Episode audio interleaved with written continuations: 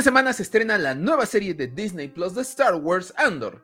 Y es por esto que hoy, en Los Hijos del Yagua, vamos a revisitar la película que dio origen a este personaje y obviamente a esta serie. Así es que comenzamos.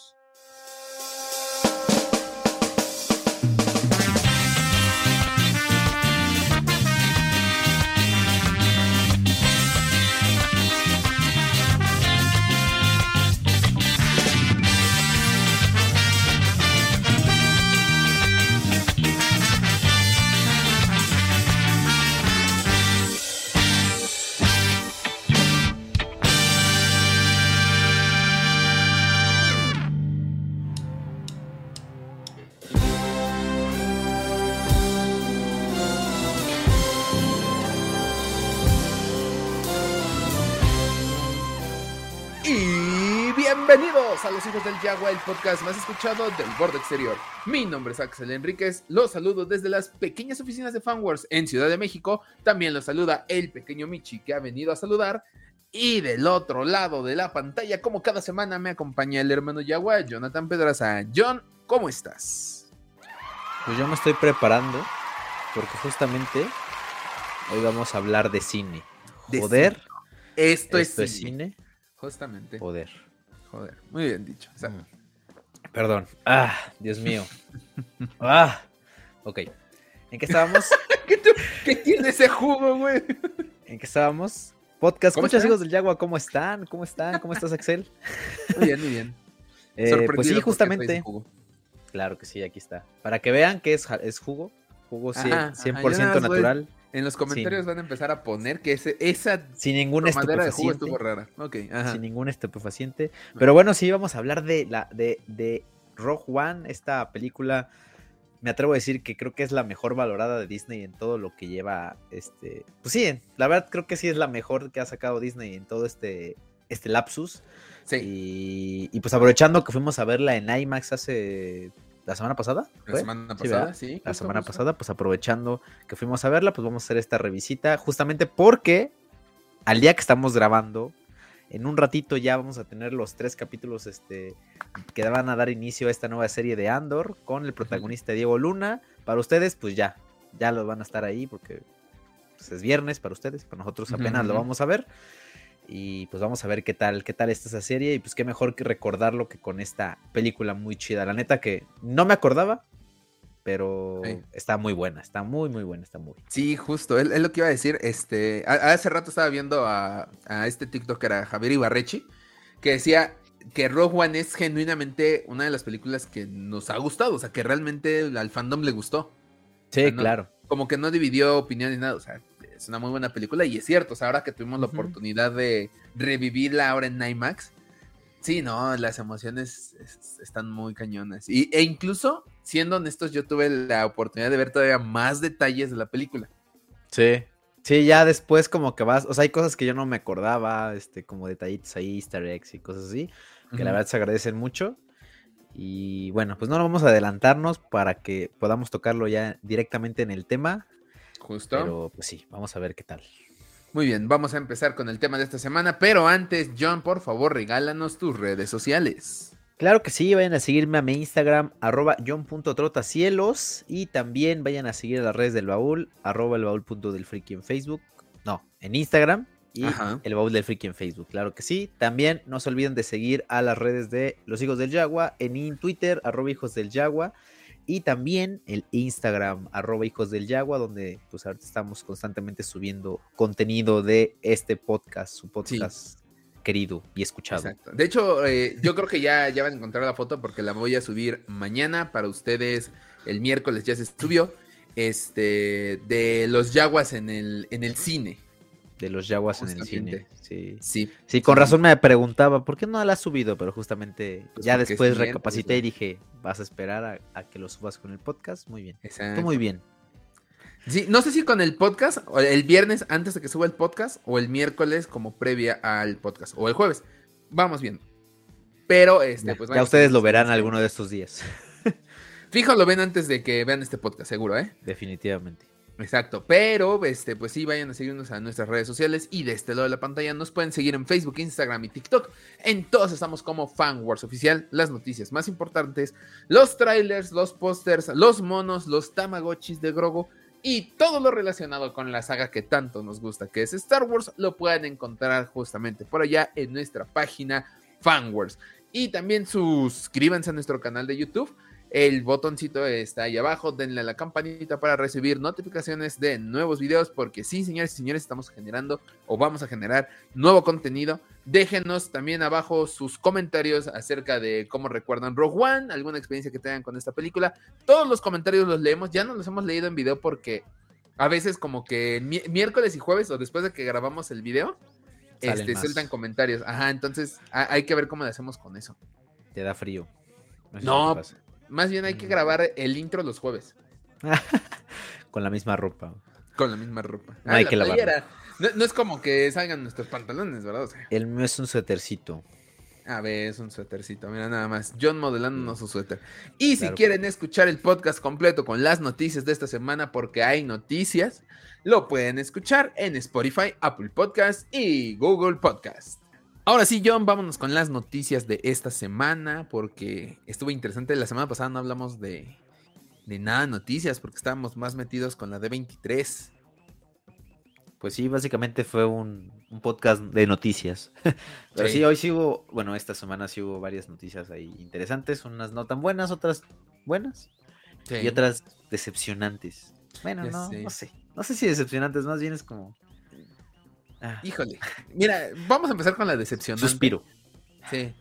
Vamos a empezar con la noticia decepcionante. Y es que la único que no recuerdo si fue esta semana o al final de la semana pasada. ¿Tú recuerdas, John? Creo que sí fue al final de la semana pasada. Sí, esto, estuvo raro. Mira, por aquí. Aquí está, mira. El, ah, mira, justamente el jueves 15 de septiembre. Este, pues tuvimos la triste noticia de que eh, Disney había lanzado de nuevo sus calendarios de estrenos, estas, estos calendarios en donde muestran qué se va a estrenar cada... Yo creo que textualmente cada semana, porque tienen, la lista es enorme en un año.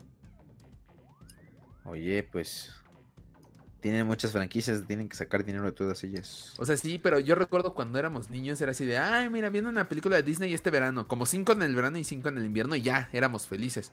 Ahora cada semana hay un estreno este verano.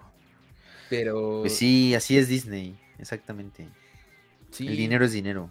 El dinero es Exactamente, amén. Eh, pero bueno, obviamente, como pasó la de 23 y anunciaron películas, eh, tuvieron que mover o cambiar un poco el calendario. Pero a lo que nosotros nos atañe, que tiene que ver con Star Wars, pues no fueron buenas noticias las que recibimos. Y es que recordemos que en el próximo año, en el 2023, estaba dentro del calendario un estreno de Star Wars para finales. O sea, estamos hablando de diciembre de 2023.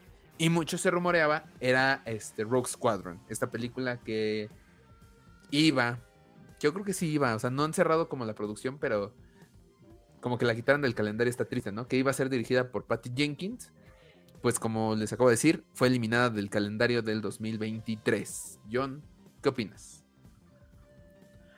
La verdad lo esperaba. O sea, te, mentiría si te dijera que no, que fue una sorpresa y un choque emocional. Porque yo ya lo esperaba. O sea, desde que no dieron nada desde la 23 y no habían dado ningún indicio de que estaba vivo el proyecto. Digo, pasó el, rumor esto de Patty Jenkins, ¿no? De que. Sí, bueno, no rumor, como. Voy a decir rumor, ¿no? Como noticia o. sí. Que salió ahí. Entonces, digo, desde ahí sabíamos que ya había un tema, ¿no? Entonces pues no, no fue una noticia ahí a mí que me devastara, sí tenía ganas de ver qué iban a hacer, pero pues tampoco es algo que me quite el sueño, ¿no? Sí me daban ganas de verlo, o sea, el, anuncio que dieron en su momento para, anunciar la, la, película era bueno, pero pues después de cómo se fue manejando todo, después de todos los proyectos continuos que iban a ver, o sea... Ajá. Sí es Disney, pero son un chingo de cosas, o sea, son muchas cosas las que tienen ahorita en mente y pues sabe que el negocio está en otro lado y a lo mejor no en el cine, ¿no? Ahorita, por ejemplo, pasó en la parte, digo, eso es aquí en México. ¿Ves que pasó este día del cine? se llamaba, el sí se llamó el día del cine. El, día del cine. Los días de los cines. Ajá. eso. Bueno, esta fue una, fue básicamente una, una estrategia eh, de marketing para que la gente fuera y regresara al cine, porque ahorita con la pandemia uno de los, de los sectores más golpeados fue el cine, ¿no? Y, justamente lo que querían hacer eh, con esto era incentivar a la gente de que fuera al cine. Porque la gente ya no está yendo al cine. O sea, ponle, ponle que la, pandemia, primera. Y segunda, de que pues ya todas las películas ya las pasan por, por plataformas de streaming. Entonces, pues a, la gente ya a veces ya le da flojera ir al cine. Digo, yo en las últimas películas que yo fui a ver al cine, neta, estaba solo. O sea, era una sala prácticamente para, para, mí y para Jos. Sí, Cuando fuimos a ver Rogue One, sí estaba más o menos llena, mm, pero no a reventar. O sea, no está, estaba, digamos, una, tres cuartos más o menos. Pero no estaba llena, ¿sabes? Sí, era, lo que, era lo que te iba a decir. O sea, a mí me sorprendió. Yo dije, vamos a ser los, honestamente, los únicos en la sala. Era el último día que se proyectaba. Dije, va a estar la sala para nosotros cuatro. Y no, estaba, ¿qué te gusta? ¿La mitad de la sala IMAX? Un poquito menos. Digo, yo creo que sí está como mitad, tres cuartos. Yo sí vi un poquito más. digo, los que estaban vacíos eran los de adelante. Pero justamente esta, pues, no sé, esta falta de gente se traduce en que la gente ya no está yendo al cine. Sí. Ergo, pues Disney está prefiriendo mejor los proyectos que son en su formato de streaming a, publicar cosas en el cine. Digo, ahorita la última película yo creo que causó hype en el cine fue Spider-Man. No creo que ninguna otra haya causado tanto hype. es más, hasta el reestreno de Homecoming también. Cuando fue. O sea, el primer día también hubo un buen de gente. Ya después ya no encontrabas gente. Que ahora, aquí es donde va mi pregunta. Obviamente estamos hablando de varias películas. Hablamos de, este año Jurassic World. Este, ¿Qué otras películas tuvimos este año? Trembala. O sea, varias, pues. En donde no iba mucha gente no estaba lleno los cines. Con Star Wars, acabamos de ver que en Rogue One había más gente de la que esperábamos. A lo mejor Disney está también haciendo un poquito menos a Star Wars, ¿será? Que creen que no va a haber tanta gente y sorpresa sí la habrá. Es que es un volado, o sea, yo, no te podría asegurar que sí habría gente, ¿eh? O sea, porque no, no, después de lo que pasó con. Después de lo que pasó con Solo y eh, episodio 9. Pero. No sé, o sea, yo creo que sí es una. Sí es una jugada. O sea. Ajá. es que no sé. O sea, hay harta hay muchas películas que de hecho no han querido estrenar en cine por lo mismo. Y que las, las, las, las han lanzado directamente a la, al servicio de streaming. Sí, lo sé. pero, o sea, e, es justo lo que voy justo para este ejemplo que estás dando. O sea, solo tuviste, o sea, no sé cómo estuvo tu sala. La mía cuando fue a medianoche éramos Gaby y yo y otras cuatro parejas y ya. Pero en episodio 9, ahí sí fuimos los, los cuatro juntos otra vez. Y estaba lleno Buenavista. O sea, nos tocó salas llenas otra vez. En episodio 9. En episodio 9. Fue después de este es eh, de solo. Pero antes de pandemia, güey. Y fue, fue, en, fue, fue, en estreno de Mandalorian. O sea, sí. Eh, hubo. Además, recuerda que hicieron una buena. Una buena estrategia porque metieron al, emperador. Entonces, quieras o no, el morbo existía. Claro. ¿Sabes? Pero ahorita, con, con lo que pasó con las secuelas, pues la verdad la gente ya no quiso ver contenido de eso. Pero ahorita, por ejemplo, ya de Mandalorian ya jaló gente de regreso. O sea, ya unió un poco más el fandom si logra Andor, que yo estoy viendo aquí, bueno, esto, estas noticias ya le están escuchando después del estreno de los primeros capítulos. No vamos a darles spoilers, no se preocupen, pero yo veo un fandom un poco dividido. Hay quienes les está gustando, hay quienes dicen, eh, está muy aburrido y todo. Pero si llega a causar buena impresión al final Andor y todo lo que hace Star Wars, yo creo que las secuelas podrían bien pasar a segundo plano. O estamos especulando, obviamente lo que digamos aquí pues no va a cambiar lo que ya decidió Disney. pero yo creo que esos son independientes. O sea, yo creo que sí son proyectos independientes. O sea, por ejemplo, yo creo que la gente dice, me gustó Obi-Wan, me gustó Andor, me gustó Mandalorian, pero no, no por eso voy a ir a ver una película al cine. Porque normalmente, no sé, yo siento que la perspectiva de la gente es como, veo las series de Disney Plus, pienso que son la misma gente quienes está trabajando en ellos, me gustaron, me voy a quedar, seguir viendo los proyectos de Disney Plus si algo va para el cine, no le voy a tener confianza porque es un proyecto fuera de The Mandalorian o fuera de todos los. O sea, sabemos que no, ¿no? Pero fuera de todo lo que están haciendo en, para, la, para la plataforma. Y no creo que, que, pues, sea esa misma confianza, ¿sabes? O sea, ese, yo creo que ahí es por el tema. No sé, vayamos, por ejemplo, a los cómics, ¿no? Hay gente que le gusta Mandalorian, pero le No caga gustó. High Republic, ¿no? Eh, aunque no la haya leído. Entonces, es este, es este mismo tema, ¿no? O sea, a mí me puede encantar Mandalorian, me puede encantar Andor, me puede encantar Obi-Wan, me puede encantar cualquier serie que esté en Disney Plus, pero si sale una película, no sé si ese, ese precedente sirva para animar a la gente a ir al cine. Mm, No lo sé, o sea, lo ve, ¿eh? por- porque son, porque te digo, son, al fin de cuentas son proyectos independientes y son, sabe, o sea, al fin de cuentas sí hay gente diferente involucrada. Al menos sabemos que en Disney Plus las series como Mandalorian y así las tiene, John pues sí, al menos las tiene ahí. John Favreau ahí está como más al Ajá. pendiente, ¿no? Y el otro güey es Y este.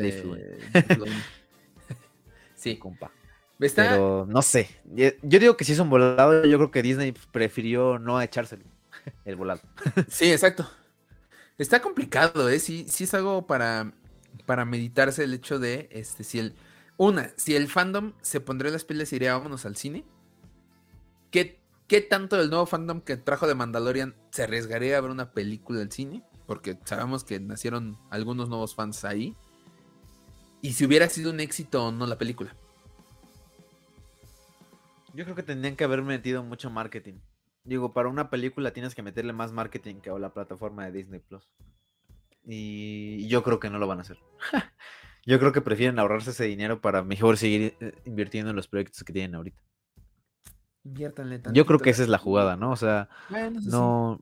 mm, No sé, te digo, aunado te digo a la parte del cine que ahorita está en un proceso difícil. Y más aparte de la la, la desconfianza que hay o la incertidumbre que hay con el fandom, ¿no? Digo, el Sí. fandom a veces es, es muy errático, o sea, ah, como tú lo bien dijiste hace rato, ¿no? Hay gente que le gusta y que no le gustó los, los primeros capítulos de Andor, ¿no? Entonces, Sí, es, es raro piensas el que le va a gustar a todo mundo, o sea, a lo mejor tú lo ves y dices, güey, está súper chingón Mando, ¿no? Y no puedes creer cómo hay gente que le canta, ¿no? Y en su momento nos pasó con Obi-Wan, era como, no entiendo cómo a la gente le encanta tanto si mal a veces. Sí, como que tuvo es- es- momentos muy flacos. sí, muy malos, sí. Dilo como es. Son malos, hay momentos malos. Sí, sí. Malos. Pero no, no, no, no es malo todo, pero no, no llega a la perfección como mucha gente lo afirmaba y que era la mejor serie y que lloraron y la chingada. O sea, a, esa, a, ese, a ese grado yo, yo voy, ¿no? ¿no? No podemos. Pues sí, no podemos decir que el fandom ahorita está súper unido y todo, todo va en la misma línea, ¿no? Y todo está de acuerdo, ¿no? Creo que el único proyecto en el que todo está de acuerdo que es bueno es Mando. No hay otro, si te das cuenta. Entonces, no sé, ahorita sí, creo que sí meterle una película con todo lo que conlleva es un es arriesgarse, ¿no? Ya saben que al menos ahorita en Disney Plus, pues si no jala, a lo mejor va a haber una parte que sí le va a gustar, ¿no? Al menos. Sí. Y, eh, a lo mejor puede ser menos inversiones, menos marketing, etcétera, son menos gastos, ¿no? Pero yo siento que sí es un sí es un volado aventarse esa película y por eso decidieron pues ahorita a lo mejor darle tiempo, no no no creo que lo hayan cancelado por completo. O sea, yo creo que lo más bien lo metieron como al horno, digo más bien al refri, en, lo, en ver cómo se desarrolla ahorita todo y a lo mejor en un futuro pues darle luz verde, pero no sé, no sé. Sí está complicado. Siéndote sincero, o no sea, creo que lo revivan. mu- Muchos, muchos fans están como que sacados de onda de esto. O sea, hay quienes están, como decimos, están divididos. Hay quienes dicen, no, que poca. Y otros dicen, pues sí, es que ya mucha de esa era y todo. Cosa que yo siempre digo, ¿cómo, cómo te quejas de que hagan películas de esa era? Que no es lo que queríamos, pero bueno. Este. Pero pues sí, lamentablemente, pues esa es la noticia. Retiran del calendario la película de Patty Jenkins. No significa que está cancelada. Eso tenemos que aclararlo porque no han cerrado la producción, no han dicho, ¿saben qué? Nunca va a salir esta película, así como recién vimos los casos de varias películas de DC Comics que dijeron, no, no sale, no sale, frenamos, bye. Eh, acá no, no tenemos todavía esa información de que ya hayan cancelado la película. Esperemos Sí, lo mejor. Yo sí, yo sí quiero verlo. O sea, a mí sí me llamó la atención desde el video que subió Patty Jenkins. O sea, ni siquiera hubo necesidad de que Star Wars lo presentara tal cual. Patty Jenkins lo subió en línea y la neta llam- llamó bastante la atención. Entonces, tengo fe en que la tomen en cuenta más adelante. Pero lo triste es que pues ver Star Wars en la pantalla grande, pues no vamos a poder hacerlo el próximo año. Sí. Sí, pues ya, ya veremos. Digo, no, como dices, no está cancelado, pero yo, esa es mi opinión personal, no es de nadie más. Yo creo que sí lo van a cancelar. Yo creo. Yo creo que sí. O, no, o lo van a replantear bastante, no sé. Mm, No sé, la verdad. Suena, está- suena interesante, suena, suena chido, pero pues Ajá. no creo que se vayan a arriesgar a, a- ahorita hacerlo con tantos proyectos que tienen ahorita. O a lo mejor la mandas directo a, a Disney Plus. O a sea, Disney Plus, a mejor. películas directo ahí. Es que el problema es que mandar las películas, mandar películas directas a Disney Plus no es negocio. Ve lo que faltó. Ve, ve lo que pasó con Black Widow. Meh, eso sí. Con Pinocho ahorita. Eh, Pinocho no se ayuda mucho, que digamos, pero bueno. Bueno, pues sí, pero. Pero ve lo que pasó al fin de cuentas, ¿no? O Pero sea, digo, o sea, aquí, es donde, aquí es donde yo. Lightyear. eh, no, Lightyear sí fue a cines primero y ya luego fue a, a, a- a esta- Disney. Pero, por ejemplo, otro ejemplo, eso es lo que voy. Ve lo que pasó con Lightyear en el cine. otro ejemplo que le fue bien, por ejemplo, fue a la película de Red, la de Pixar, la de la panda roja. No digas lo que ibas a decir. Este, la de la panda roja le fue bien. Pero aquí es donde digo, no me gustaría meter en el mismo saco Black Widow, Pinocho, Lightyear y, Ro- y Rock Squadron o Star Wars. Porque si algo se ha demostrado es que cuando se trata de Star Wars, ahí están los fans. Increíblemente, han pasado tantos años, han pasado tantas cosas y ahí siguen los fans. Pues en solo, ¿no?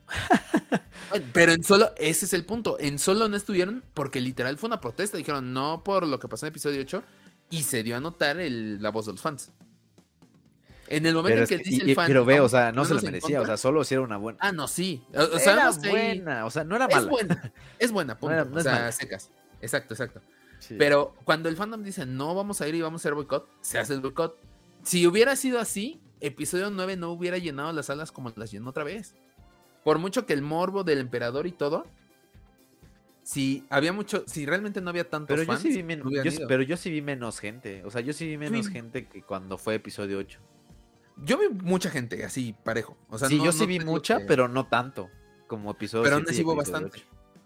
O sea, tú dime si el regreso de Star Wars a los cines en una película de pilotos no no te digo que va a ser el tazo del año, o sea, no te digo que va a ser Pero, siguiente pero, pero ve, o sea, compara, por ejemplo, ¿Qué? este, Spider-Man, la gente que hubo con el episodio 9. Ah, bueno, sí, pero si estás estamos hablando de que Spider-Man jala O sea, ah, es que- generaciones. Y, e- y es algo Es que, fue es que episodio 7 y episodio 8 jaló ese, esa cantidad de gente. Sí. O sea, ese es el problema, o sea, es- esa es la cuestión. O sea, ten en cuenta que, que, Home- que, que Spider-Man lo hizo en pandemia todavía. O sea, trajo a la gente en pandemia. Cuando Sí. apenas estaba como saliendo y, y los trajo, a, los volvió a cine. Lo de Star Wars fue sin pandemia. ¿No? Y sin tanto de streaming ni nada. Servicios de Sí, streaming ahí- ni nada. Ahí sí. Eh, digo, ah, ah, ahí queda como el, el- el punto de. Hay que ver. eh, ah, tendremos. Hay mucho que checar. O sea, hay el fandom, las películas. Es, también de repente yo a mí se me olvida tomar en cuenta la pandemia. Que no sabemos cómo, cómo reaccionaría el fandom ante el regreso a los cines a una después de la pandemia. Que esa es otra Es que es también. todo, es- todo, es que es un conjunto. O sea, no, no, digo, no digo que al harta la gente le, vaya, le vaya, le da miedo ir al cine. No, pero encontró Más bien comodidad. más por comodidad. Exacto. Exactamente. O sea, la, pa- la- la- gracias o gracias a la pandemia, la gente prefirió quedarse en casa a ver la película que ir al cine. ¿no? Claro. Que bueno, eso es independientemente. O sea, la gente, a mí me gusta, yo prefiero mil veces verlo en el cine. ¿no? Pero hay gente que por comodidad, por, pues a lo mejor por actividades que tienen, este... Incluso por el mismo gasto. O sea, ¿cuánto, cuánto por gastas? el gasto, en- exacto. El otro día Por el- hacía cuentas y lo que te sale comprar unos nachos, te puedes comprar quién sabe cuántas cosas en el Sams. Salvíate la tienda en el Sams o en donde quieras. Sí, sí, sí. Sale mejor y te ahorras el boleto y lo de dulcería. Sí. Sí, sí, sí, básicamente. O sea, ya el boleto, ¿cuánto está? Lo más barato que lo encuentras es en 70, 80 pesos. Sí. Sí, sí, sí, justo. Está muy cañón. O sea, digo, hay muchas cosas que tomar en cuenta. Creo que es un buen tema para conversar más adelante. Pero pues ahorita la noticia es esa. Triste noticia, sí. A mí, yo, yo sí esperaba verlo. De hecho, desde el podcast anterior, te había dicho que yo tenía esperanzas de que en la D23 anunciaran algo. Y pues tristemente no solo no anunciaron nada, sino que una semana después cancelaron todo. O bueno, lo, lo quitaron Feliz del, cumpleaños, Excel. Sí, gracias. Gracias, gracias, este Disney, gracias. la remueven del calendario, pero bueno. Chinga tu madre Disney. Sí, pues sí. Pero no sí, es cierto. pero sigue- pues sigue de- yo, yo lo veía, yo lo veía venir, la neta, yo lo veía venir y pues, pues pasó. Desgraciadamente, ojalá y a lo mejor retomen, o no sé, ya en un futuro vean cómo maneja el cine. No sé, harta qué depara el, para, qué depara el futuro para el mundo de los cines. ojalá y se pueda, pueda seguir existiendo. Al menos con Marvel creo que va a seguir. Pero no sé, no sé, no sé, no sé. Para Star Wars la verdad lo veo muy complicado. Ahorita, al menos ahorita en el, ahorita en el, en el En momento este en el que futuro, estamos. en 2003, en mínimo 2023 más bien. Ajá, en este 2020, ajá, 2022, 2023 veo muy complicado el panorama de Star Wars en el cine. Sí, yo lo veo más cómodo en series. Sí, Mucho, más mucho, cómodo, mucho, mucho sí. más cómodo. Pero Sí, bueno, Y, y tiene, y tiene mucho más juego, o sea, es como tienes más posibilidad de, de- de ampliar el- los personajes, de desarrollarlos, de hacer, de expandir el universo de Star Wars que en una película. Creo que en Sí. una película se les cuesta, ¿no? No, les cuesta mucho. Pero bueno, ya, ya veremos. Creo que Sí, eso ya. hubiera funcionado para Kenobi. Y eso hubiera jalado gente. Pero sí, valió. sí, yo, siento que una, pel- una película Sí. este, de, de que no me hubiera jalado a la gente cañón a la sala de cine, pero Sí, bueno, sin ya. dudas. Es, es un error, un tropiezo tras otro, tras decisiones apresuradas. Son muchas cosas que Sí. ya ahorita nada más nos toca ver con palomitas en las manos, compradas en la Sí. tienda, porque no va a ser en el cine. Pero bueno, No, no, no. damas y caballeros, esa es la primera noticia de esta semana. Eh, casi casi es tema esto, güey. Nos expandimos Sí, un buen. Vámonos a la siguiente noticia ya de volada, John. Si no, esto, esto, este podcast se va a alargar muchísimo. Ya ni hablemos del tema, ¿eh? Pero bueno. Eh, la segunda noticia es de tu expertise, John. De monos, por favor. Ya, ya ni me gusta hablar de monos, ¿sabes por qué? Porque ya nos dan pura porquería, no puedo creerlo. Sea, Pero ¿por qué. John? ¿Qué está ocurriendo? Pues resulta que Hasbro le, le, le mama, le vuelve a mamar a hacer pinches repacks. O sea, no entiendo qué, qué, qué pedo. Estaban haciendo el conteo. Bueno, eh, no me acuerdo. Fue ayer, el día de ayer, ¿no? Para, bueno, para nosotros el día de ayer, Mm, 21. Sí, el día 20. El... Sí, el miércoles. El miércoles. El miércoles, el, día miércoles. miércoles. el pasado miércoles anunció Hasbro en sus páginas, en sus redes, un nuevo pack de figuras, el cual incluía nada más y nada menos que la exclusiva figura de Mando en modo Beskar y a Ahsoka, eh, como lo vimos en este capítulo de la segunda temporada del, del Jedi, de Jedi, junto con Grogu. O sea, es un paquete de tres figuras, por así decirlo, que bueno, Grogu debería de contar como un accesorio, no debería contar como una figura. Sí. Y, y sí, o sea, son figuras que ya las vimos en sus empaques normales. Ahsoka ya la vimos en su empaque normal, que de hecho la remataron en Walmart porque nadie las quería, estaban en 200 pesos.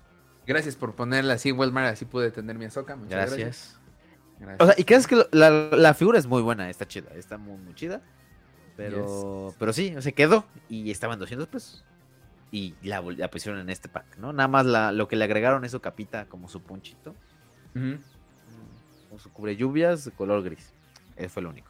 Y Amando, Sí. pues es el mismo que ya hemos visto Y visto, infinidad de y veces visto. en. Ajá, y visto, y visto, y visto. Está de colorcitos, con estas más del Credit Collector y sus mamadas, y está lodoso, y etcétera, etcétera. La única, la única agregado es que tiene en la parte de atrás como un aditamento que es lanza, ¿no? Tiene la lanza y tiene el portalanzas en su espalda. Nada más. Entonces, por esta barbaridad nada más pidieron 1800 varos. ¿Puedes creerlo? O sea, se lanzó la, la Preventa. en Amazon. 1800 pesos por esas tres figuras. Tomando en cuenta que la Soca hace unos, hace unos semanas estuvo en 200 pesos. El mando yo creo que lo encuentras en 500 pesos, 600 pesos. Y el Grogu pues hasta en 150 pesos lo encuentras. Sí, O sea, haciendo la suma fácilmente. nos da unos 500 y 200, 700 y el Grogu 850. O sea, menos de la mitad. Ujú. ¿no? Y bueno, si acaso encuentras ahí alguien que te haga la lanza en impresión 3D y sin pedos, o sea, ¿cuánto puede costar? ¿100 pesos? Pinche lanza. Mm, yo creo. Yo creo que, no sé, John, ahí si tú le sabes más a la impresión que yo. Pero 100 no siento que. ¿100? ¿100 y estás exagerando? Sí, sí, 100 ya pintada para que veas. Ah, bueno, sí, Simón, Simón, ya. 150 si quieres ya eh, acabado cromo. Pero este, no, no, no, no lo entiendo, o sea, es es algo que nadie pidió y, y está horrible, o sea, no es como Gu- no es como Rogue One lo Sí, que no, no. platicábamos en el tema. Sí, que na- na- pero- nadie pidió Rogue One, pero está hermoso. Aquí no, aquí sí nadie lo pidió. Aquí es como nadie lo pidió y está. No, no tiene sentido. O sea, Digo, no, quiero decir las- que las figuras estén malas. Exacto. Las figuras no están horribles, pero el concepto ya es horrible. O sea, ¿para qué es repack de repack de repack? O sea, Sí, no, no, no, No. O sea, el molde de, de ese mando lo han utilizado millones de veces. Hay, hay figuras que pues, nos gustaría tener otro repack. O sea, en serio. ya, va- ya no vamos a empezar. Hay que empezar a hacer la cuenta de cuántos looks hay y cuántos Mandalorians hay. De Mandalorian hace poco hicieron el conteo, creo que son 12. Y Con as- de- y, y Lux, a ver, es que, mira, no es por defender a Luke tampoco. Pero. Porque sé que, porque sé que Luke es ahí un chingo.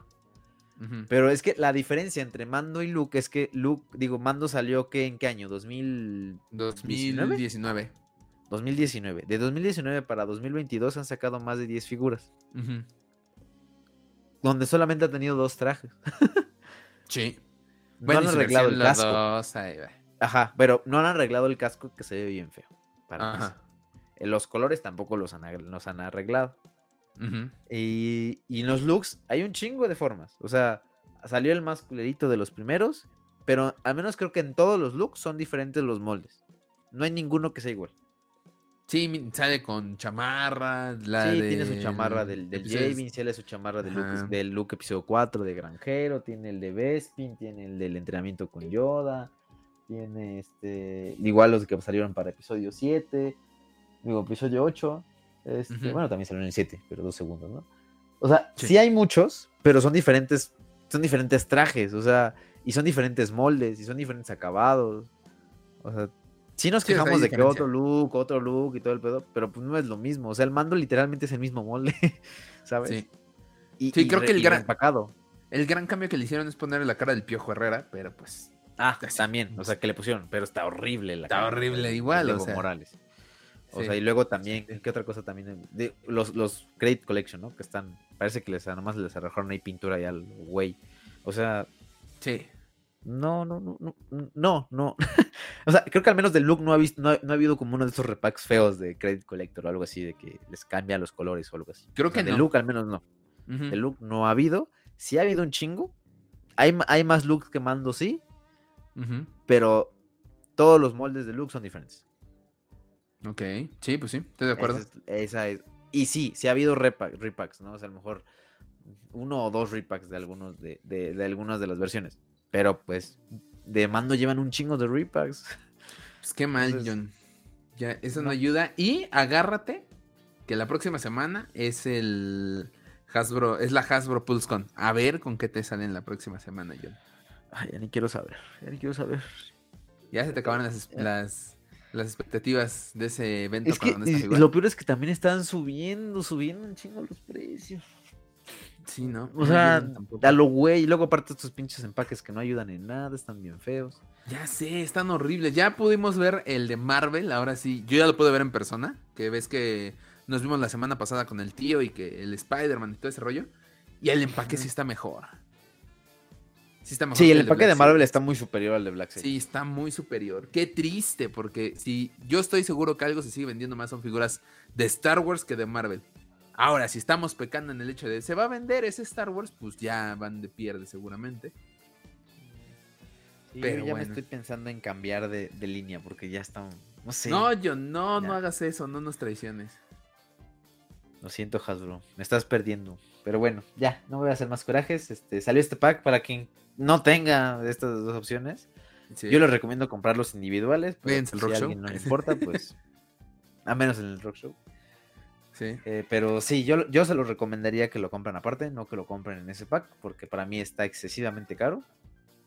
Pero, bueno, pues no les importa gastar en dinero en esas cosas, pues adelante. Pues sí. Ahí queda. Pero bueno, para eh, aliviar la tristeza del John, vámonos con la siguiente noticia de volada. Y es que se anunció, se anunció, damas y caballeros, el pasado 20 de septiembre, que Tamagotchi iba a lanzar un nuevo. Un, un nuevo Un nuevo aparato. Tamagotchi. Un nuevo Tamagotchi. es que sí, no, no quería repetir Tamagotchi. Es pero que es Bandai, es que era. Bandai iba a sacar un nuevo Tamagotchi. Sí, exacto. No, es que aquí le tengo desde la página de Tamagotchi USA, pero bueno, Bandai Ah, ok, ok. acaba de anunciar un nuevo Tamagotchi de Star Wars que cuando lo subimos a Fanworks, yo dije, bueno, va a haber una que otra reacción, pero rompió, rompió las redes. Obviamente no fuimos los únicos, muchas páginas lo subieron y todos dicen lo mismo. Yo quiero el mío, yo quiero el mío. Se me va a morir o se me va a pasar al lado oscuro este Tamagotchi. Y es que vamos a tener la posibilidad de tener el Tamagotchi de Grogu, damas y caballeros. Van a poder tener al pequeño Grogu en este pequeño aparato que yo espero no sea tan pequeñito como el de Artu. Lo más seguro es que sí sea así, tristemente. Sí. Pero, este, pues sí, van a lanzar este nuevo Tamagotchi. No tenemos todavía fecha de salida, no tenemos todavía precio. Lo más seguro es que esté como en 600, 800 pesos. Pero lo chistoso de esto es que vamos a tener dos versiones. Una normal, que es solo el aparato, y otra que viene como con una tapita de silicona. Sí, de- con forma de Grogu. Sí. Sí, que tiene las orejas, ¿no? Exacto. Del, del, del Drogu. Del- sí, está, está cool. O sea, sí, como tú dices, eh, alteró las redes bastante. Sí. No pensé que se- no pensé que las fuera a romper de esa manera. Pero sí se ve como muy cagada la foto. Entonces yo creo que eso fue la, la principal. Ya sé.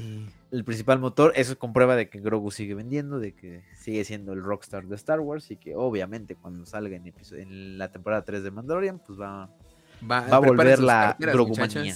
Sí, La Grogumanía va a volver. Sí, O sea, porque yo siento es- que sí, ahorita como que paró, ¿no? O sea, siento que hubo como un lapso en el que que ya no causa que ya no causó tanto tanto euforia. De hecho, pues ya encuentras eh, los peluches de Baby Yoda en cualquier lado, o sea, ya como Sí. ya, ya no están tan peleados, ya no los buscan, pero yo creo que ya cuando vuelva a aparecer o saquen nuevos productos, ya va a Sí. volver. eh, Y es que a- aquí se aprovechan porque yo estoy seguro que esto no lo van a comprar tantos niños, honestamente.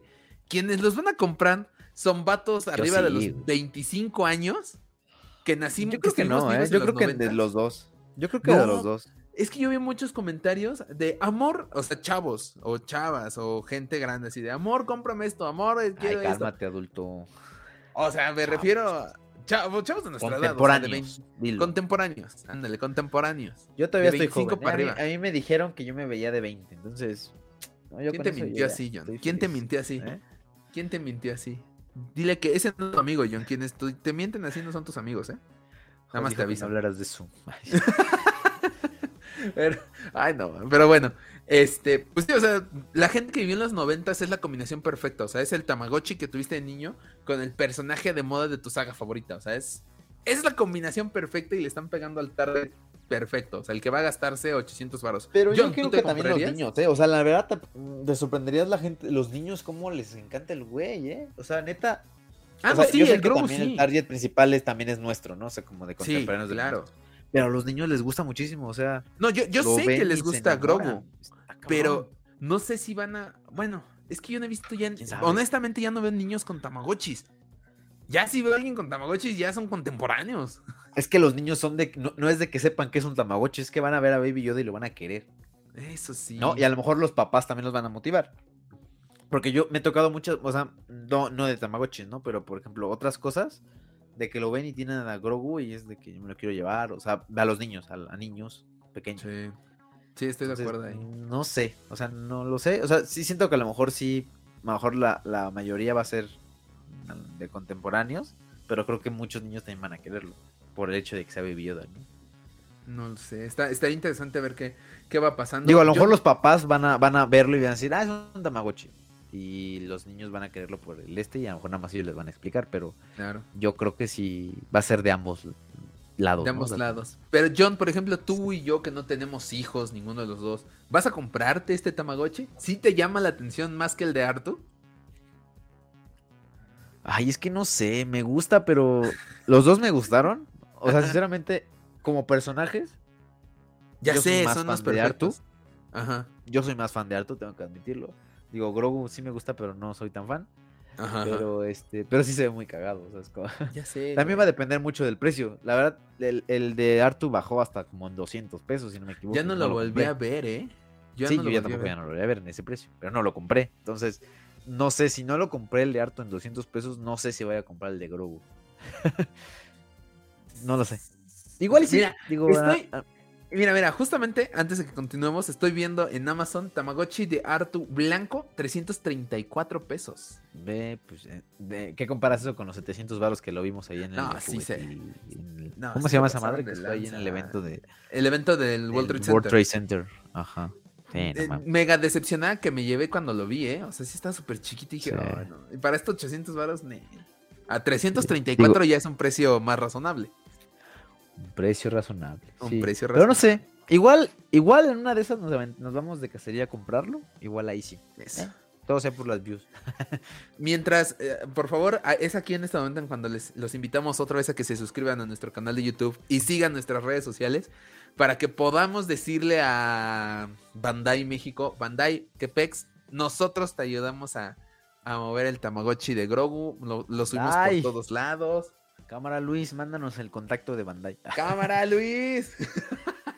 sí, oye, estaría chido, o sea, Ponte no guapo, manches. Luis. ¿Te, imagi- te imaginas que, que nos pusieran a conducir el evento de lanzamiento? No, hombre, encantados, ¿eh? Con, un- con que nos paguen con un Tamagotchi tengo. uno para cada uno Pues sí. del Y, y. ¿sabes qué es lo peor? Que sí, sus, sus, sus- sus eventos de, de como de presentación están medio pedorros, eh, la neta.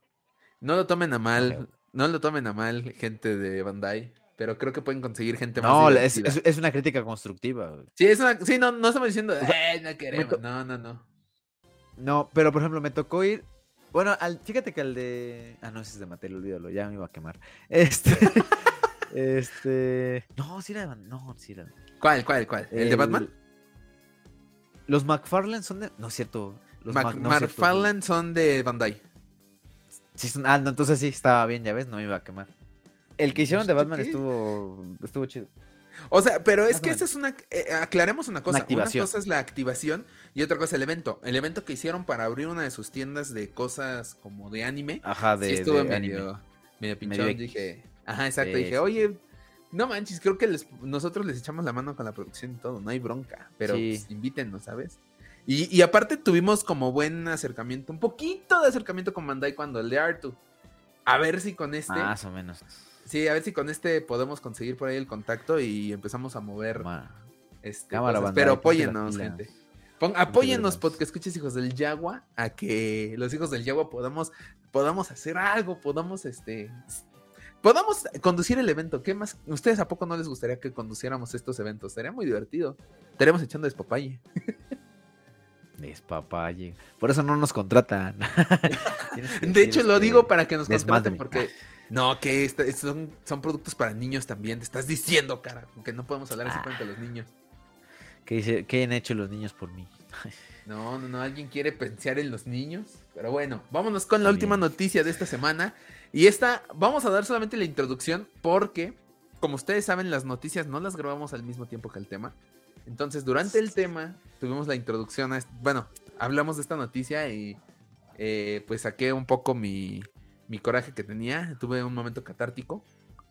Entonces, ahorita en unos momentos lo van a escuchar. Y es que Diego Luna se presentó en la Ciudad de México el pasado lunes, ¿verdad?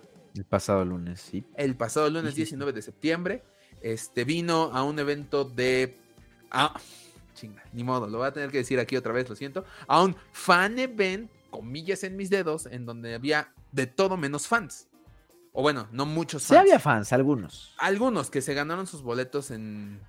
o ¿En sea, una radio? cosa es que había habido y otra cosa es que no los hayan pelado. O sea, Sí, no. son Pero, cosas o sea, diferentes. Vato, si, si llamas algún fan event, es un evento de fans, o sea, es totalmente fans, no 20, 30% fans y 70% este, influencers, de los cuales de ese 70, el 90% no sabe nada de Star Wars y está ahí por gusto y le va a preguntar a Diego Luna, ¿cómo sentiste el terremoto? ¿Cómo te acuerdas del terremoto de hace 5 años? O sea, Ahí vas, ahí vas otra vez a echar. no, no, no, no. Ay, ahorita- puede ser. Ya ahorita- la ahorita lo van a echaste en escuchar. el capítulo. Sí, ahorita, ahorita más adelante Ah. lo van a escuchar, John. Eh, Sí, pero sí, bueno. Eh, John, pues eh, vino Diego Luna y no estuvimos presentes nosotros. Ah, ya sé. No, no vimos a Dieguito bebé. Ya sé. Pero bueno, pues sí, sí estuvo feo, pero... Pero es, es, es que no sé si está bien o mal, pero está chido que haya venido porque tengo entendido que cayó como de sorpresa, o sea, que no estaba anunciado de que iba a venir, no es como en algunos otros eventos así que digan, va a venir este güey, o sea, ese güey llegó y nadie se lo esperaba. O sea, normalmente estos eventos es como, pues a lo mejor nada más hacen la presentación en algún cine o algo así y ya. Pero ahí llegó el güey, dio conferencia de prensa. La verdad se ve una, se ve como muy emocionado por el proyecto, se ve muy agradecido. De hecho, también justamente estas preguntas medio, medio tontas que decían, porque esas son, son preguntas tontas. Son preguntas sentido. tontas, tontas. Este, sí, sí, sí, sí, esos son. Por no decir, por no decir otra palabra más antisonante. Sí. eh, Diego Luna también respondió de una manera cordial, Sí. pero haciendo notar que esta madre no tenía nada que ver con él. O sea, es como. Es chida tu pregunta, carnal, pero no, no esto. O sea, ten madre, ¿no? sí, Porque no, pues no, mucha no, muchos, muchos periodistas también trataban de meter cizaña con cosas o, o tratar de meter, sí, crear polémica, ¿no? Y la verdad Diego Luna supo cómo responder a, la- a las- a este tipo de preguntas, no se quiso meter en problemas y simplemente fue muy, muy diplomático, muy... Poco, poco Muy les sereno. faltó para, poco les faltó para preguntar algo así como, ¿y vas a llevarte a la tesorita a Star Wars o a este, ¿cómo se llama? Al... Ay, el, el Carlos Bonavides, que se llama este hombre. Al que salía en el premio mayor. No, ¿cómo, Sí. cómo le dicen? Sí, a- no, no, no, sí, digo, el, el nivel de periodismo en México no es tan bueno a veces, digo, a veces peca de, de ignorancia. No digo que todo sea malo, A Huicho pero- Domínguez. Des- Sí, a Wicho. Pero desgraciadamente este, este tema no, no sé, no se les da.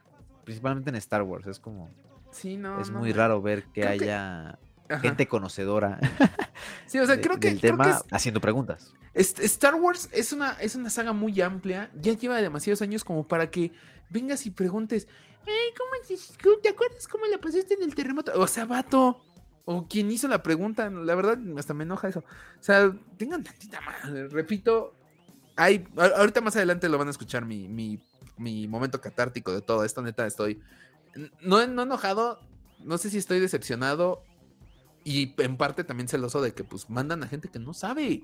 Mucha gente que no sabe de Star Wars. El- Son, son los celos, esa es, lo- es la Sí, yo creo que sí. yo creo que sí. Son los Es que- celos, son los celos. O sea, no, y, y no solamente ese- nosotros. Conozco mucho, muchos medios de comunicación de Star Wars. Conocemos gente que habla de Star Wars que no le invitan. Olvídate pues de, de o sea, de mira, ve, esto, o sea, el, la- el creador de contenido más grande de Latinoamérica, creo que, bueno, de, sí, de Latinoamérica. de Latinoamérica. Que es bueno, de México, ponle. Porque creo que de Latinoamérica es la sombra del imperio, ¿no? Que ya llegó el millón. Ah, felicidades. Este, felicidades a la sombra. La sombra eh, del imperio. O sea, Yeshua, que es el principal creador de contenido de Star Wars, que inició con Star Ajá, Wars, que su canal es de Star Wars, que son hombres de Star Wars, que. Pues sí, o sea, que es súper fan de Star Wars. No lo invitan. Ve, o sea, O y, sea- y estamos hablando de Yeshua. O sea, no nos estamos poniendo ahí al nivel porque no tenemos todavía los suscriptores. Llegaremos. Pero no los tenemos. Pero si Yeshua no está ahí, pues, ¿qué te puedes esperar? ¿Sabes? Sí, no. O sea, y, y- o sea, creo que es de los referentes más grandes. O sea, es más, todavía un Top Comics, o sea, todavía una Paola del Castillo, todavía un. No sé, algo. Sí. o sea, ¿sabes? O sea, a lo mejor, a lo mejor a ellos ya no les importa ir a uno de ese tipo, ¿no? Porque todavía no son tan. Que ya son un poquito ya más elevados, ¿no? A lo mejor ya no van a ese tipo de eventos, ¿no? Claro. Pero pues llevas unos más underground y, o sea, creo que Yeshua no es. Creo sí que es de los más, sí es más importante de México, pero tampoco es como seas la celebridad, ¿sabes? Entonces Yo- puedes conseguirlo. yo sigo pensando que si invitas a clubs de fans e invitas a influencers de nicho, de Star Wars, o de al menos que hablen de, de temas geeks, te van a hacer muchísimo más contenido y muchísimo más ruido que si invitas a Televisa en el cual te pasan 5 minutos en su programación de 12 horas. 5 Pues mugres ¿sabe? minutos. Yo creo que ya, es que yo creo que ya tienen convenios, o sea, también es como, o sea, esa madre Estoy ya de está acuerdo. un poquito ya maleada, ¿sabes? O sea, Pero ya, ya tienen que quitar, ya tenemos que quitarnos de encima esto de que, ay, es que invita a Televisa, invita a TV Azteca, porque lo que van a hablar es que, ah, vino Diego Luna a México, no te van a decir, ah, vino Diego Luna a promocionar una serie de Star Wars. No les Pero importa. es que ve- pues no, y te voy a poner un ejemplo muy claro y no quiero ofender a nadie, pero qué chen, Ujú. es cierto. Este, y, y neta no es ofensa, o sea, simplemente es un comentario y es algo que es lo que yo estaba analizando, ¿no? Ajá. Vamos a poner una de las preguntas como más coherentes de, la, de esta entrevista que dio, bueno, de esta conferencia de prensa que dio Luna, la hizo Gabo One. Que bueno, por su nombre, por su contenido, por todo, sabe de Star Wars. O habla de Star Star Wars. habla de Star Wars, ¿no?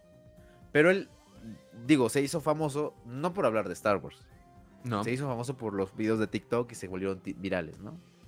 Y, y- y desgraciadamente ahorita la, ¿cómo decirlo? La, la industria, bueno, más bien el, el este, esta parte de los, de los medios de comunicación y de los influencers, es de que te invitan a todo. Y este güey jala todo. No es, no es crítica, no es ni dirarle nada, pero es, un, es una realidad. O sea, lo vemos, lo vemos ahí desde que va a todas las, a las premiers de todo, ¿no? No solamente de Star Wars, creo que Sí. no hay, evidentemente, ¿no? Pero Ya, no, pues la que de películas mexicanas, que películas de comedia, que Top Gun, que etcétera. ¿no? Todas las que ha habido, ¿no? Entonces, ahorita creo que ya para a lo mejor un influencer es muy complicado volverse este parte de nicho. O sea, también es como no sé, o sea, si te invitan, sabemos que no lo puedes negar, ¿no? Si te invitan a un evento de que no tiene nada que ver con tu contenido, vas a ir. Y Sí, lo tienes que promocionar a huevo. Ese es el problema. El pro- no, o es- sea, n- yo creo que el problema no es tal cual los influencers. El problema no, no, es no, no es del influencer, por eso. El problema Ajá. es de esta persona o de este medio de comunicación. No, Sí, del, de la empresa. de- sí, el, ajá, exactamente, de la empresa que hace la promoción y que busca a los influencers o que lanza la como. La verdad desconozco, no sé cómo sea aquí. Digo, a- Es por este, agencias. a- Andreida va a saber un poco más. Sí, Andreida pero sabe. Pero les agen- son llaman, les, mandan mensaje, ¿no? O hay, o hay como pitazos y ahí les dicen, ¿no? Y ya nada más ellos deciden si van o no. Ujú. Pero pues para un creador de contenido, para un influencer, pues obviamente les conviene ir a todos los eventos posibles, ¿no? Sean o no sean de su rubro. Sí, claro. No es culpa del influencer, es culpa No, no, de, no, las- eh. de- de estas personas que ya los identifican y los mandan, independientemente del contenido que hagan, ¿no? Digo, Ujú. Gabo One es su contenido de Star Wars. Y de Ahora- repente veo que hace reseñas de una comedia mexicana y dices, güey. o- Pero es que si no, no se mantienen ahí, ¿sabes? Exacto, o sea, digo, es el no es, y problema no es culpa de Gabo One. No, no, no. Es no el problema que de yo te ellos. decía de nosotros, de fanwars, tal cual. Yo lo que he dicho siempre es que nuestro problema es que no hablamos de otra cosa que no sea Star Wars. ¿Por qué? Sí, Porque a nosotros nos gusta, nos gusta Star Wars, tenemos el expertise de Star Wars, pero de repente es como, híjole, sí, pero pues tú tienes una premiere al año. Pues sí, dame esa premiere. Da- yo tengo a la gente que realmente va a ir a la, O sea, no porque seamos los únicos. Ah, claro, no estoy diciendo, ay, fanwars es... No, no, no. Fanwars tiene el fan el fanbase para que vaya a ver esa película, esa serie de Andor de Star Wars. Sí, el target lo tiene. Es, ajá, es a lo que voy. Mi queja ni siquiera es con los influencers. Mi- y, No, no, no. y con, no con todos. Aclaro, Gabo No, One, Ga- un, un Gamorrean Size, un este. Todavía Gamorrean, o sea, este- todavía Gamorrean. Que Gamorrean va por, va, va por también por el negativo. O sea, tiene también un medio alterno. Por ejemplo, Sí, pero Ibarrechi, me que habla que de series. Ga- pero, Ga- pero Gamorrean estuvo pidiendo la palabra un chingo de tiempo y, Y o no sea, se o sea, y tenía ahí la parte y no se la dieron. O sea, tenía literalmente todo para ser fan. O sea, Gabo Claro. Fue disfrazado de Star Wars y a lo mejor por eso le dieron la palabra. No lo sé, desconozco, no estuve ahí. Desconozco yo también pero- qué pasa ahí. Pero, ok, le dieron la palabra a Gabo One. Dásela a Gamorrean en lugar de dársela a alguien que te va a preguntar por el terremoto en lugar de por la serie. O sea, mi problema es, esos influencers que no hablan de cine, no hablan de serie, no hablan de nada, y ahí los invitan solamente porque tienes millones. Caso Chinguamiga en la serie de, Halo, que no tiene nada que ver en la alfombra roja, pero pues ahí ya la aventaron porque tenía millones de seguidores. Este, y deja también de llevar a, a estas empresas Televisa, Imagen, en donde ya está más que claro, y no lo digo yo, ya hay muchos expertos que están diciendo esto, que el, el marketing que te hacen estas televisoras ya es nulo, ¿eh? O sea, ya no jalan la misma cantidad de gente que ahora te jala este, redes sociales en general. Sí, no, no, no. no. Ya acaban, eh, Digo, lo, acaban lo vimos convenios. ahorita. Sí, no, no. La verdad, no es lo, no es lo mismo, ¿no? Es como. Digo, el problema a veces no es, digo, no, ahorita no es el problema con influencers, el problema es de estas empresas que a veces pues buscan los números. Y, y ni tanto los números, ¿sabes? Es como. Porque yo he visto gente que no tiene tantos números y les invitan un chingo de premiers. Tampoco es Eh, ahí, es, ahí es otra cosa y también Sí, tiene ahí. que ver con los de arriba. Pero bueno, ya Con estamos. contactos, al fin de cuentas, digo, Sí. la, la vida se consume en contactos, al fin de cuentas. Sí, sí, sí, de pero, amistades pues, y contactos. Pero, Pero, al- pues tampoco puede ser, tampoco es como... eh, estás entre la espada y la pared como un influencer, ¿sabes? Yo- tú tienes un contenido de específico y te ponen a hacer otras cosas, pues dices, eh, o de- sí, ¿no? O sea, sí, no, ¿sabes? no, Tengo que hacerlo porque eso me va a dar visibilidad y está completamente válido. Pero pues sí, debería de cambiar las cosas, desgraciadamente, ¿no? Porque Sí, si no vamos a tener lo mismo que vimos con Andor, vimos lo mismo que tuvimos previamente en otras entrevistas que no tienen nada que ver, Mira, como la que me contaste de Halo, que, que no sabían ni qué pedo, a qué iban, o sea, Sí, es como te- que pensaban que era una mandando- película, nada más. Ajá, ¿no? te estuve mandando por mensaje así de, no, es que la película y todo, y yo así de, ¿qué? ¿De qué estás hablando? O sea, mínimo dijeras, ah, la película este, Till of, of, the Down, creo que se llama la película, la mini película de Halo. Y dices, ah, sí sabes, ok, perdóname, tienes toda la razón. Pero es tan simple como 2016 sacan esta estúpida pregunta de ¿y cuándo va a llegar la secuela de Rogue One? Y dijeras, oh, era 2016. 2022 viene Diego Luna y salen. ¿Y te acuerdas del terremoto de hace cinco años? Vato, es. No puede ser que no avancemos en tantos años. No, o sea, déjate eso. O sea, no, hubo otra pregunta que le dijeron, este. ¿Crees que con esta serie de Andor que tú estás siendo el protagonista y la chingada, crees que haya oportunidad en Star Wars de que una mujer protagonice y la chingada y que le den un poder femenino a la madre? Y es ahí cuando. Güey. Sí. Y, es, y es cuando Diego Luna le dice, oye, no sé si viste, bueno, no le dijo así literalmente, ¿no? Pero... Uh, se lo hubiera dicho. ¿eh? La, serie de donde salió, sí le dijo, o sea, la serie de donde salió, el personaje principal era Jean Erso.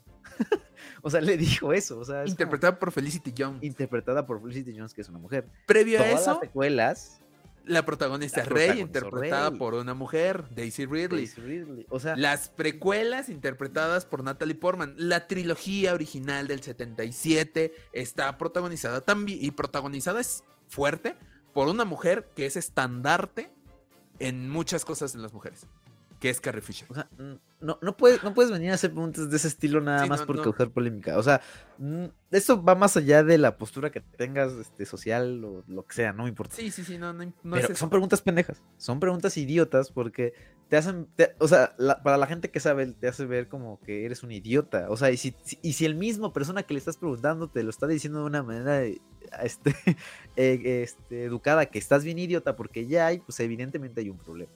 Sí, ¿no? Y, si Diego Luna hubiera respondido, o sea, no sé si viste las películas, te juro, la noticia hubiera sido, Diego Luna se pone en contra del periodismo y repito, es aquí donde... No, deja del periodismo, o sea, este, critica al feminismo. ¿eh? Critica el feminismo. Ajá. Y, te juro que si, si, tenemos a los dos bandos, de un lado es critica al feminismo en toda televisión y todo, y del otro lado en redes sociales, con puros fans, hubiera sido vino Diego Luna, videos, este, todo, o sea, cobertura, fotos en vivo, este, fotografía, lo que sea, o sea, un montón de contenido hubiera salido más con gente que sabe de Star Wars o con fans de Star Wars y de la cultura geek que lo que iba a ser televisión. Pero bueno, ahorita vamos a, a adentrarnos un poco más en esto, John, porque esto se va a alargar las noticias.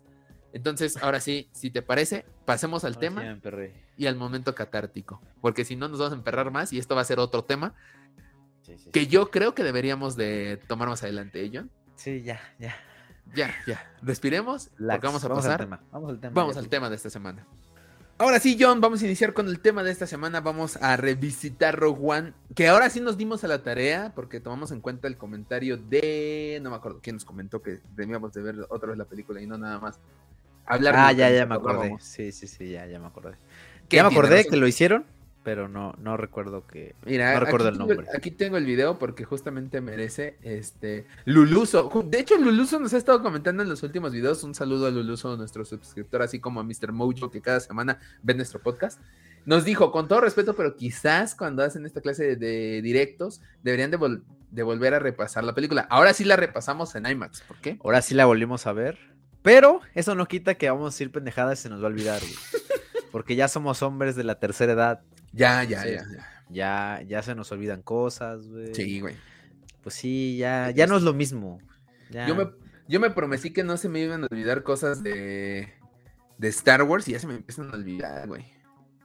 ¿Cómo qué? Como datos, como nombres, como... Ah, sí, eso, eso pasa. Pues es que ya es el alemán que nos ataca de repente. Pero bueno, vamos, a, vamos a prometer hacer lo mejor de nuestra parte. Eh, al menos ya no está, digamos, está relativamente fresco la, la guachada de Rojo One la semana pasada. La guachada. Pues ya, al menos vamos a ver, ya no vamos a estar improvisando como la otra vez. Pero, eso sí, advertencia al Luluso, no prometemos nada. Si no prometemos no decir estupidez. Ah, pero las disfruta porque dice que tenemos un buen contenido. Entonces te ah, agradecemos mucho. Si, si, no, ya no estaría aquí. Entonces, cosa que te agradecemos que sigas suscrito y, e inviten a sus amigos a que se suscriban a este canal de YouTube. Ayúdanos a crecer para que nos inviten a esos fan events de Andor en donde hay todo menos fans. Ah, ya ni me digas, ayer que estaba viendo la transmisión era... Saludos a Gamorrean. madre. Saludos a Gamorrean que, que transmitió la. eh, Pero no le dieron la palabra, ¿sabes qué es lo peor? O Es sea, que- estaba pidiendo la palabra y no se, no, no se la dieron. Es que claramente le dan la palabra a esos medios de comunicación que preguntan cuándo la secuela de Rogue One. Tampoco, tampoco a, a Andreida le dieron la palabra. Andreida, que, Estuvo- que fue nos dio la. Que de hecho nos echó la mano y ella mandó las imágenes y todo que subimos a Fanwars. Muchas gracias, Andreida, por eso. Tampoco le dieron la palabra. Y es muy, feo porque eh, eh, gente que sabe de Star Wars no recibe la palabra, pero ¿qué tal las personas? ¿Cómo, cómo te la pusiste en el temblor? Güey, estás frente a Diego Luna, grabó una serie de Star Wars, es el protagonista, su cara está en el póster y me sales a preguntar, ¿cómo te fue en el temblor? Pues claramente no le fue bien, es como que dijera, ah, nomás está temblando, qué divertido. Por cierto, No, pero fue, fue, fue horrible esa pregunta. O sea, estaba súper fuera de lugar. Fue como tipo, ¿cómo recuerdas aquel 2017 hoy conmemorando con otro nuevo temblor? Yo de, güey. güey, estás... ¿Qué- en- Pero bueno, eh, eh, Mira, ya, nada más, no lo, quiero lo- hacer lo- corajes. lo- voy a soltar así como va para ya sacarlo de mi sistema. No sé si te lo dije. Deberíamos, si deberíamos de hacer un clip, hacer un tipo, hay que, hay que pedirle a Gamorrean parte de su video y decirle, Gamorrean, danos chance de hacer un reaccionando a estas madres. Claro. Porque neta sí da pena, da pena. Sí, da pena. Yo, Y- yo y es estaba porque- emperrado. güey. Güey, estoy seguro, y lo, lo sé porque yo sé que trabajan así en Estados Unidos. Trabajan, ok, con influencers, pero son influencers, nos decían, de nicho. Si es un evento de Star Wars, llamas influencers de Star O sea, Wars. como, o sea, como la Virgen. Así, No, no mames. en su nicho. en su nicho. Sí te entendí, güey, pero no me dio risa, lo siento. Uy. Pero bueno, en Estados Unidos llaman influencers de nicho. O sea, si es Star Wars, de Star Wars. Si es de Sí, Harry de Potter, de Harry Wars, Potter. sí. Ok, va, funciona el evento. Acá es, ah, ¿tienes cuántos? Este, tantos miles de seguidores, vas al evento. Pero no sé nada, me vale madre, vas al evento. Pero tampoco es como de seguido, o sea, había medios de comunicación, digamos, este, Ah, los medios de comunicación ya es Formales. otra cosa que ya, ya estoy hasta la también madre es- de ellos. y también es una tontería, o sea, porque justamente uno de, lo- uno de ellos fue quien hizo esta pregunta toda tonta. Sí, si no claro, claro. Canal 6, era- no me acuerdo si era Canal 6, No, algún, no me algún- sorprende, ¿eh? no me algún sorprende. medio, pero ¿sabes qué? Pues, o Mira, sea, tengo una experiencia de cuando vino Danny DeVito, cuando Dumbo, al entrar, al subir al escenario, se tropezó y se cayó. Güey, no pasó ni cinco minutos que me había salido del- de, la esta de prensa, de la rueda. Y todos los medios de comunicación grandes, importantes de México. Danny DeVito se cae en México. Así de cabrón. Tuvo una entrevista enorme hablando de Dumbo, de su experiencia regresando al cine y todo este rollo. Y salen con su. Y, y ayer exactamente lo mismo. ¿Te acuerdas del temblor? Así, güey.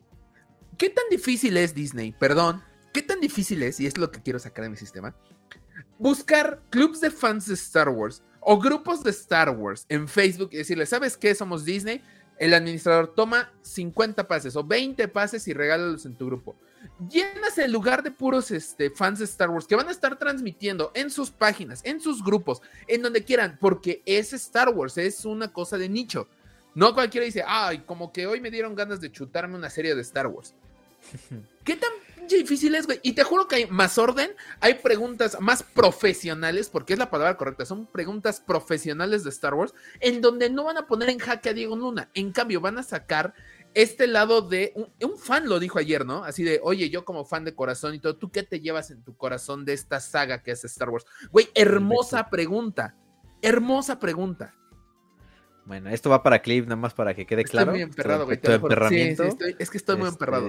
Sí, sí, lo veo. Pero sí, justamente, o sea, creo que de todas las preguntas que hicieron, fueron dos las que realmente eran enfocadas a Valieron Star la Wars. pena. Y eso que lo- los dos eran de los fa- de fans. Uno que fue por una invitación a Radio, Di- de Radio Disney, que fue que habló y dio un speech bastante emotivo. Y justamente hizo esta pregunta que mencionas. Y el otro fue Gabo One, que pues Gabo One sabemos que pues es realmente su One. contenido es muy enfocado a Star Wars. o Star sea, Wars. está en su nombre, ¿sabes? Claro. Pero, güey, es- obviamente. Llevas a Gamorrean Size, este, Andreida que hace contenido de, de cosas geek y todo.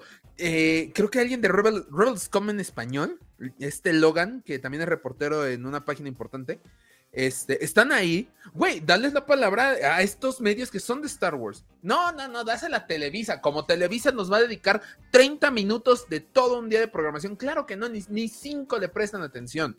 Ni cinco minutos, güey. Yo veo imagen televisión Y le han, yo creo que le han dedicado cinco minutos en total, en todo el día de hoy, a que vino Diego Luna.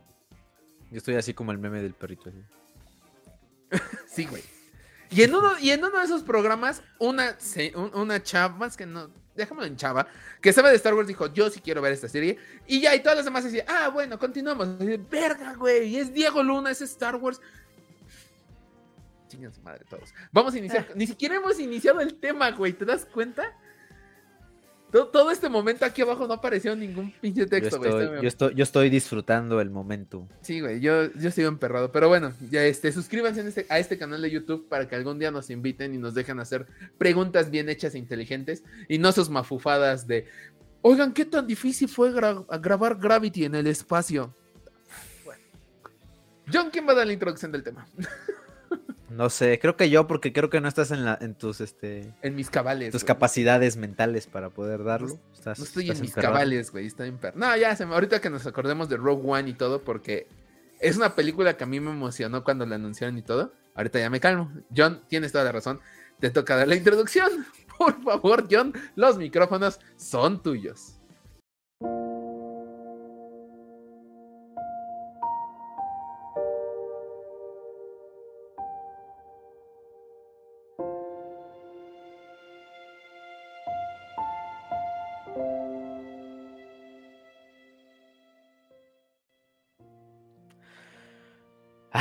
Pues, ¿cómo empezar? Hace unos años tuvimos el estreno de una película spin-off de Star Wars, la cual pues no teníamos algún contexto realmente pues conocido. Teníamos la idea de que no iba a ser centrado obviamente en el legado Skywalker, no iban a aparecer ese tipo de Jedi ni nada. Eh, iba a ser enfocado a realmente los soldados rebeldes junto con el imperio, como yo en su momento lo catalogué como un Battlefront la película. cabe mencionar. Y creo que no estuvo muy alejado de eso. Tuvimos este, en ese lejano 2016, tuvimos el estreno de esta movie, la cual, pues creo que, eh, creo que generó como personajes que sí quedaron en la memoria. Digo, tanto así que ahorita tenemos a Andor en, Disney Plus. Pero creo que fue una, una armonía de muchas cosas. Empezó muy chido. Tuvo personajes, como te dijo, que, que valieron la pena. Desgraciadamente, pues no, no, no pasaron de ahí de esa película. Pero, pues también tuvo muchos cameos, muchos easter eggs, muchas cosas y muchas escenas que realmente quedaron como en la posteridad. Y creo que son de los que miles de páginas han replicado los clips una y otra vez. Porque son escenas icónicas que ya se volvieron en eso, icónicas de la saga sin formar parte literal de la, de la, de la trilogía, ¿no? Digo, bueno, de, la saga Star Wars, ¿no? y dio una leve esperanza de que podíamos ver películas similares en spin-offs. Que bueno, ya después Disney se encargó de, de mitigar. Sí. Pero bueno, eh, el día de hoy pues vamos a hablar de esta película de Rogue One que se estrenó ese, ese lejano 2016. Y vamos a hacer un pequeño análisis, vamos a hacer un pequeño reestructura, una revisita, aprovechando que la vimos apenas en IMAX, que la reestrenaron por el estreno de Andor. Y, qué chido, qué chido volver a ver esta película, porque ahora sí creo que sí la disfrutamos de una manera diferente, pudimos ver detalles, pudimos ver este, pues no sé, algunas cositas que a lo mejor en ese momento por el, por la emoción o por todo el rollo a lo mejor no notamos, pero pues no sé, sabíamos que tú como yo la hemos visto una y otra vez también en, en formato casero, ¿no? Por así decirlo, en, en la televisión, pero, pero creo que verla en la pantalla grande es una cosa completamente diferente. Estoy de acuerdo. Y pues hoy vamos a hablarlo con esto, con esta vista, con esta con este nuevo reestreno que hubo y pues nada, vamos a ver qué, qué tal sale, qué chismecitos salen de esta película, qué easter eggs y todo, porque pues la neta está muy chida. No la recordaba tan chida. Sí, no, no, no. Eh, eh, es que sabes que aquella noche fue una emoción increíble, fue una cosa que bueno, vamos a, vamos a llegar a este momento. Eh, primero que nada, Celebration 2015, sabíamos que se había una nueva trilogía y que íbamos a tener eh, películas spin-off, cosa que no habíamos tenido durante el gobierno de George Lucas dentro de Star Wars. Solamente teníamos este, pues, todas las películas de Star Wars. Yo creo que el primer spin-off, yo diría que es Clone Wars, esta película animada de Warner, porque ya forma parte del canon. Sí, claro, sí es considerado un. Sí, sí puede ser considerado un spin-off. Sí, sí, sí. Sí, sí. Creo que sí. Pero ya habían dicho, va a haber, un, va a haber spin-offs de personajes y de historias live action. Dijimos, ok, llama la atención. Eh, yo creo que el primer vistazo que tuvimos a esto fue en la Celebration 2015, cuando Ujú. tuvimos un pequeño panel de eh, Rogue One. En aquel momento todavía se titulaban estas películas como Star Wars Anthology Rogue One.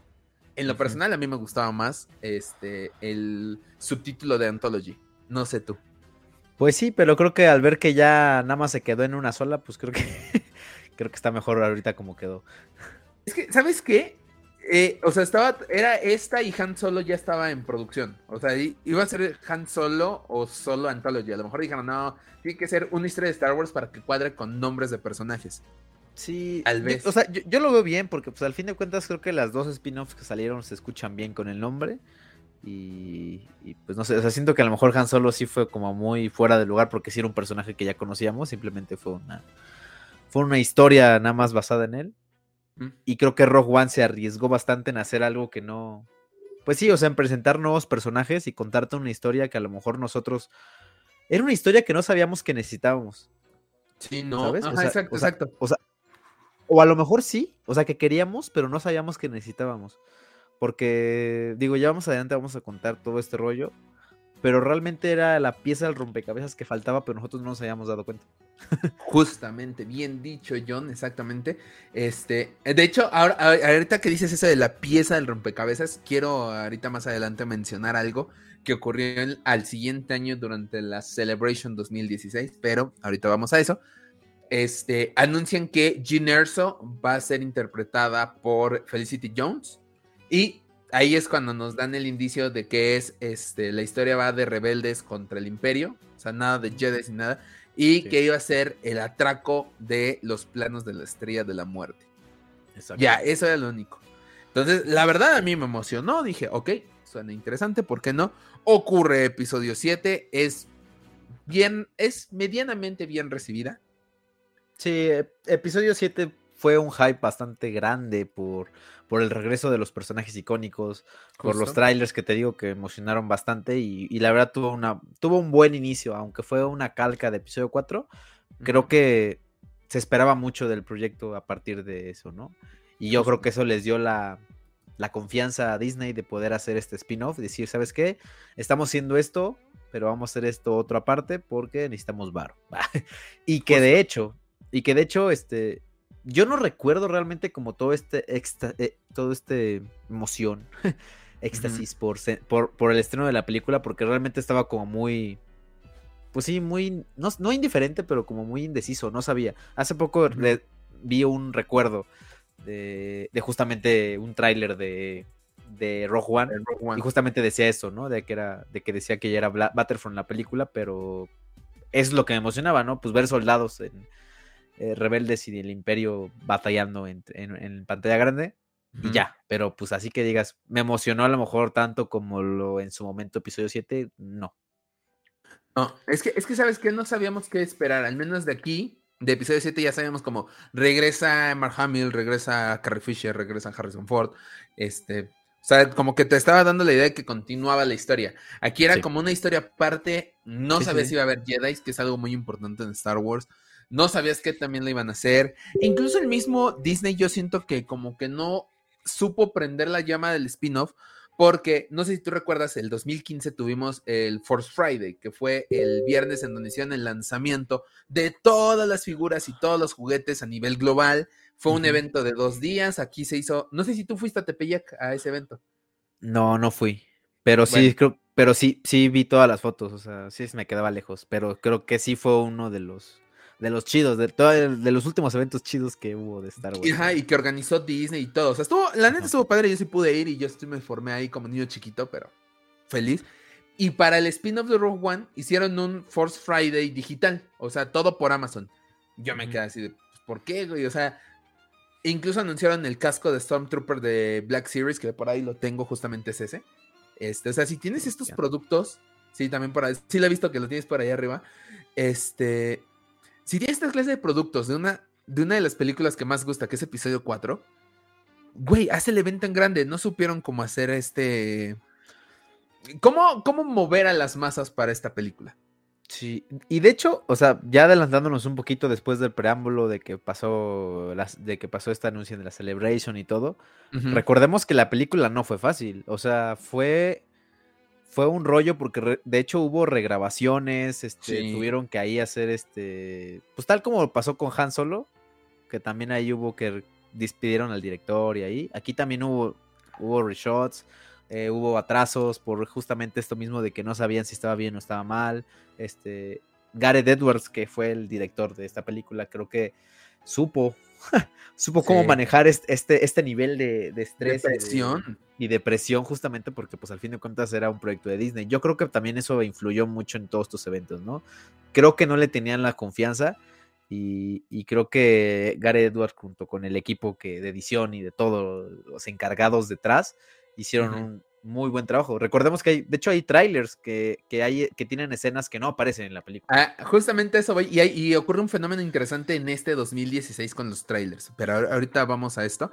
Y de hecho, justo lo que dice John, la escena más icónica que tenemos de esa película fue un reshoot. Y fue algo que se pidió que se metiera a último momento, que no existía, que es justamente la escena de Vader. Pero digo, eso muy, mucho más adelante lo supimos, no era necesario, o sea, nunca vimos esta parte de, mm, aquí no me cuadra la historia, aquí, no, o sea, está, está muy padre, o sea, no, no tengo dudas de eso. Sí, la verdad hicieron un buen trabajo, la verdad salvaron completamente esta película, o sea, realmente no sé, no sé cómo hubiera sido antes de los reshoots. Digo, recuerdo, digo, es la industria del cine hacen esto, ¿no? O sea, hacen como una proyecciones de prueba para ver qué tanto jala y qué no. Y obviamente de forma interna, ¿no? Y ya con eso ya, ya deciden. Y justamente en esta dijeron no. y agregaron hay, hay, que hacer reshoots. Ajá. Sí, sí, sí. Sería interesante saber, eh, conocer el. Ahora ya se le conocen como los cortes, el corte de Gareth Edwards, el, original.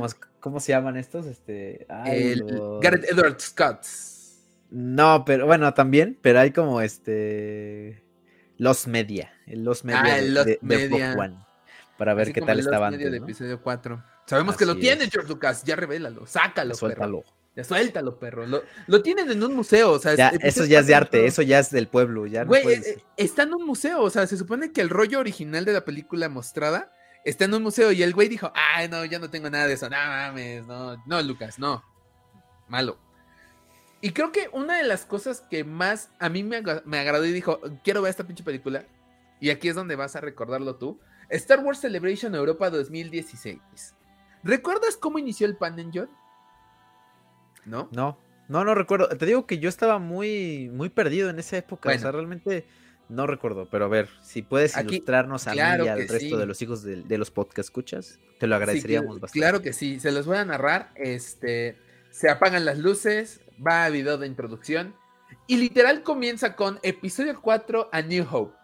Es un periodo de guerra civil, las naves rebeldes pelean en bases secretas, le han, tenido su primera victoria en contra del malvado Imperio Galáctico. Durante una batalla, eh, espías rebeldes han logrado robar los planos de secretos de la última arma del Imperio, la Estrella de la Muerte, una estación espacial armada para, con el poder de destruir planetas enteros. Cuando llega esta segunda parte, este, esta segunda estrofa, se corta el opening crawl, o sea, como que se frena, se corta la música y ves que el opening crawl tiene como una forma que van como en diagonal. Aquí se enderezan enfocando esa segunda estrofa en donde nos habla de los espías rebeldes que roban estos planos de la Estrella de la Muerte y se escuchan los sonidos de las naves en plena batalla y hacen zoom Rogue One. Güey, con eso ya me tenían. O sea, te enfoca en un, en, un párrafo, sacaste una película. Quiero ver esa película, quiero ver cómo robaron los planos de la estrella de la muerte. Sí. Y es que, y es que justamente te lo dan, en, en episodio 4 te lo dan ya por hecho, ¿no? Y, sí, ya, o sea, ya esta historia ya, ya está, ya está servida, ¿no? O sea, en ese momento no nos importaba cómo, cómo pasó eso, ¿no? Era como, a lo mejor ya después empezabas a indagar y ver, hubo muchos, este, mucha universo expandido, contenido de universo expandido que trataron de explicar esta parte. Y es justamente a lo que a lo que a lo que vuelvo con el primer punto que decía, ¿no? O sea, era una pieza faltante que no sabíamos que faltaba, ¿no? O sea, era como esa pieza de color blanco, digo, de color azul en, que del rompecabezas del mar, que a lo mejor se puede ver igual, pero no es lo mismo ya cuando la agregas. Lo puedes ver así, pero ya cuando la agregas se ve muy, muy chingón. Y eso fue Rogue One, o sea, era, era esa pieza que no sabíamos que nos faltaba. Qué romántico se escucha y es cierto, o sea, es una pieza, como decías John, y por eso esto es lo que mencionaba con esto que decías de que faltaba esta pieza, que no sabíamos que faltaba, pero cuando la tuvimos fue así de, güey, a huevo, esto era lo que necesitábamos. En el momento en el que Gareth Edwards dice, yo vi este segundo párrafo y dije, ¿cómo fue esta historia? Quiero contarla.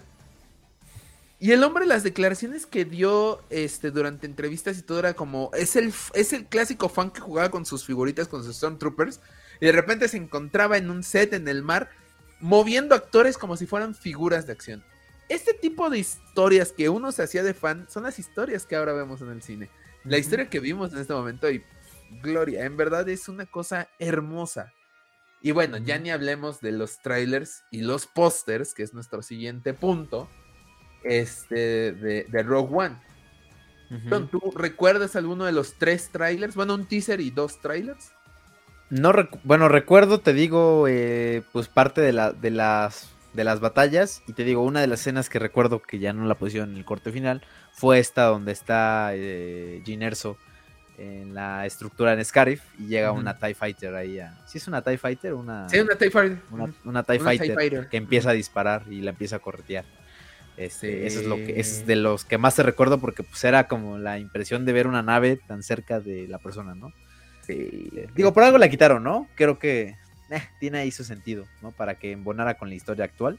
Ajá. Pero pero sí, esa es como de las escenas que más recuerdo. Yo en ese momento dije, wow, que eso está chido. O sea, ver este, esta batalla de rebeldes este, y de las naves se ve, muy cool.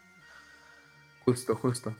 Sí, e, esta escena aparece en el primer, en el primer tráiler oficial que fue estrenado 11 de agosto del 2016, justamente. Y hablando de estas escenas que, ¿cómo decirlo? Que tuvimos en los trailers y no en las películas, ocurrió un fenómeno bien interesante, porque no fue la única película que tuvo esto.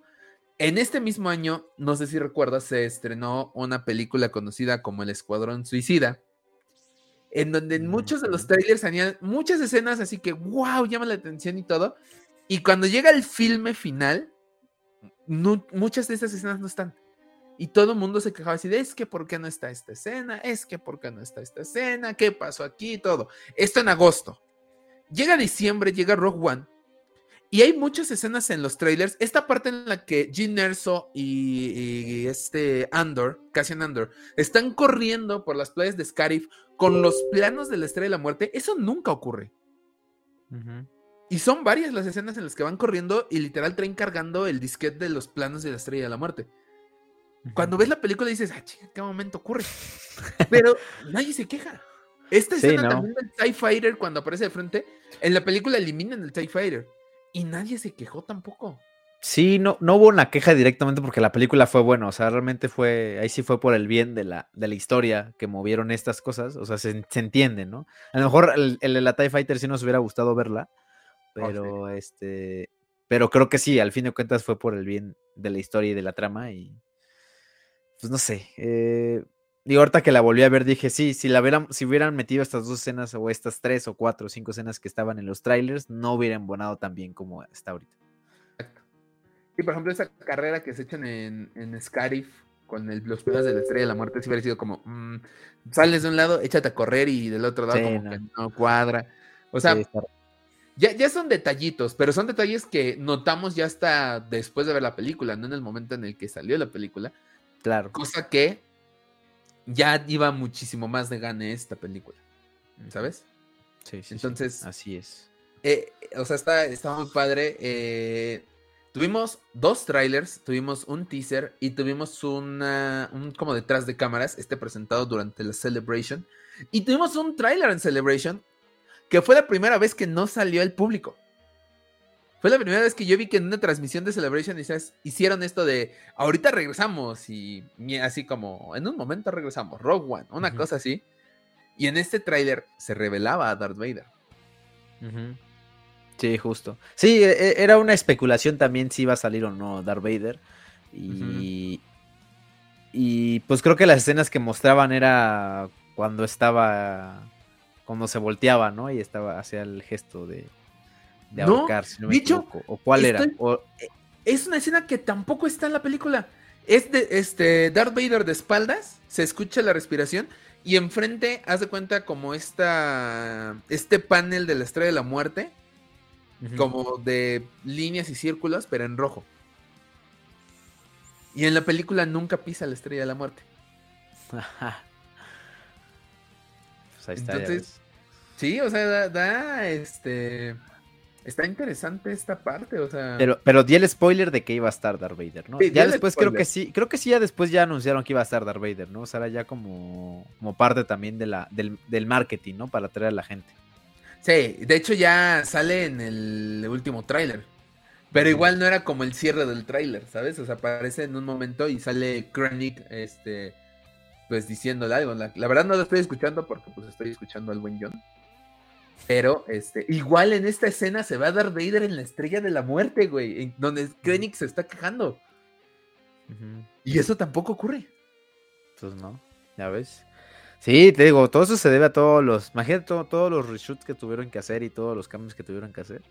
Sí. O sea, yo creo que ahí sí se, sí se volaron ahí gran parte del metraje, o sea, al menos unos 10 minutos de metraje, o 15 minutos, algo. Pero bueno, pues creo que salió bien, fue... Estuvo bueno cómo, cómo lo resolvieron. Justo, estuvo, estuvo, estuvo bueno, estuvo bueno. Y bueno, ya ni hablemos de los pósters. O sea, los pósters eran una joya. Una joya. El primero que salió, me acuerdo muy bien, era este, esta estrella de la muerte en el cielo azul. Mientras abajo en la playa se llevaba la guerra entre rebeldes y soldados imperiales. Sí, estaba chido también. Sí, o sea, te daba, te daba a entender esto, ¿no? O sea, al fin de cuentas era esta, esta guerra, ¿no? O sea, por fin ya podíamos ver lo- los enfrentamientos de los soldados, ¿no? No tanto a las fuerzas sobrenaturales o místicas como los Jedi y los Sith, sino que ya era más terrenal la cosa, y eso es lo chido. Sí. Sí, e- eran soldados cualquiera, eran gente que peleaba por la rebelión, no era este el lado oscuro contra el lado de la fuerza de la luz, o no, no, no, nada que. Exactamente. Eran, eran gente que quería liberarse. Exacto, sí, sí, sí. Así Y, es. Y bueno, los pósters individuales, estos en donde salían los, este, los personajes y se les reflejaba parte de los planos de la estrella de la muerte. También. Joya. Sí, aquí eh, Bueno, Dilo, dilo, John, dilo, por favor. Sí, justo, o sea que los pósters, digo, creo que todavía los hacían bien. Cuando los hacían con cariño los pósters, no como Con ahorita, amor. con amor. Sí, la verdad sí se rifaban, el, el- el diseño la verdad era, era muy padre. Eh, a, a lo mejor no hubo tanto, tanto marketing como, como la trilogía, o bueno, como la trilogía nueva de secuelas, pero pues le metían ahí su, su arte y su diseño para que se viera chido. Justo. Sí, sí, sí, la, la verdad sí. A mí una de las cosas que no me. que como que me sacaban de onda era como los planos de la estrella de la muerte, pues literal los, los tienen reflejados como. como blueprints, ¿sabes? Están muy Sí. elaborados y todo. Y cuando aparecieron los planos en la película, que ahorita hablaremos de eso, yo preferí ver esos planos que vimos en la película. Honestamente. sí. Pero ya hablaremos de eso más adelante, John. ¿Algún póster que tú recuerdes, amigo? El clásico, o sea, el que mencionaste al principio, ese, el de que te mostraba la estrella de la muerte con el, con los soldados peleando en la, peleando en la playa, creo que era lo, lo más icónico. Joya. Recuerdo muchos promocionales también como grandes que estaban en los cines, de este, de igual, o sea, lo- los Stormtroopers en la playa. Se veían bien ahí, Sí, esto, bien estos como bien banners, ¿no? veraniegos. Ajá, exacto. estos banners Sí. en donde hasta salían esto, eh, eh, los caminantes que no son AT-AT, ¿cómo se llaman estos vehículos? Sí, no, no son AT-AT, son... Ay, tienen un nombre especial, ahorita, ahorita lo investigo en lo que tú sigues parlando para disimular que estoy buscando. Muy bien, perfecto. Este, otro de los pósters que salieron fue la parte de abajo del banner que dicen yo, dice John de estos Stormtroopers caminando en el mar. Que yo siempre me pregunté, voy a ser bien incómodo andar con el traje de Stormtrooper caminando en el agua. Sí, no manches, o sea, imagínate si solito, sí te da un buen de calor. Sí, Bueno, Mira, ya, ya, ya lo tengo, es- un gracias, AT-ACT, ACT, ok, perfecto. ajá, que significa, es All Terrain, ese es común para todos. es- este es un dato starwariano. A ver, a ver, a ver. Los- Otra vez, espera, John, John, ya sabes ¿Qué esto significa entrar a nuestra nueva sección? Que prometo voy a empezar a ilustrar el logo de esta sección. Cultivando un Yagua. Música, por favor. John, el micrófono educativo es tuyo. Muchas gracias, Axel. Pues, como ustedes saben, muchos de los vehículos de Star Wars, pues está hecho por iniciales y pues George Lucas piensa en todo, este cabrón está ahí, este, él sabe. Entonces, cada vez que vean las iniciales AT en un vehículo, significa all terrain. Es decir, a los, para los Méxicos, pues todo terreno, ¿no? Pues, todo terreno. Exactamente, ¿no? Y en este caso es un all terrain armored, que es este, pues, armado, por así decirlo. Cargo transport. ¿Por qué es cargo? Porque pues estos AT,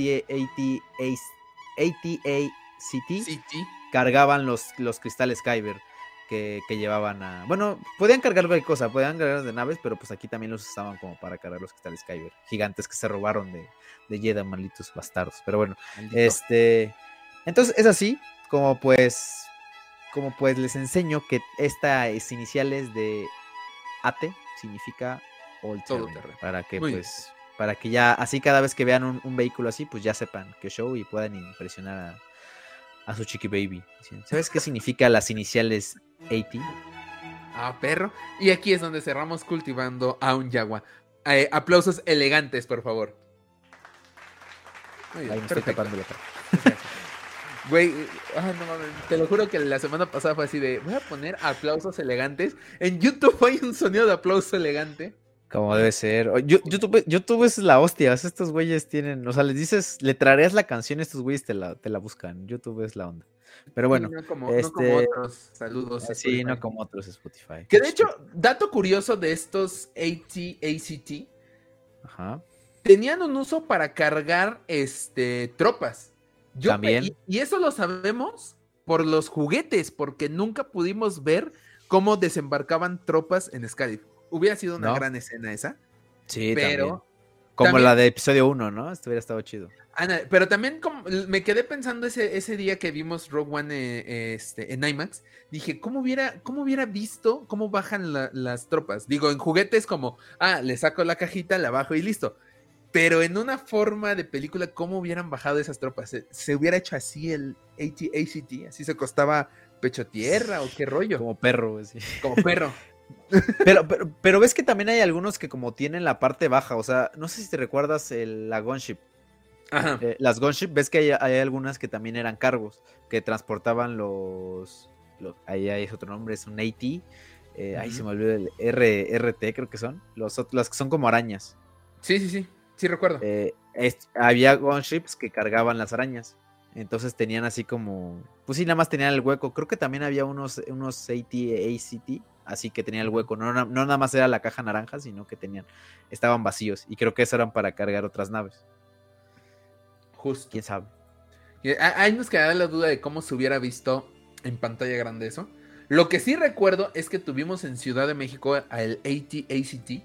Yo recuerdo haberlo visto en, la... en todos lados. Sí, ya ahorita ya está en todos lados, pero yo recuerdo haberlo visto en la Expo Colección de septiembre.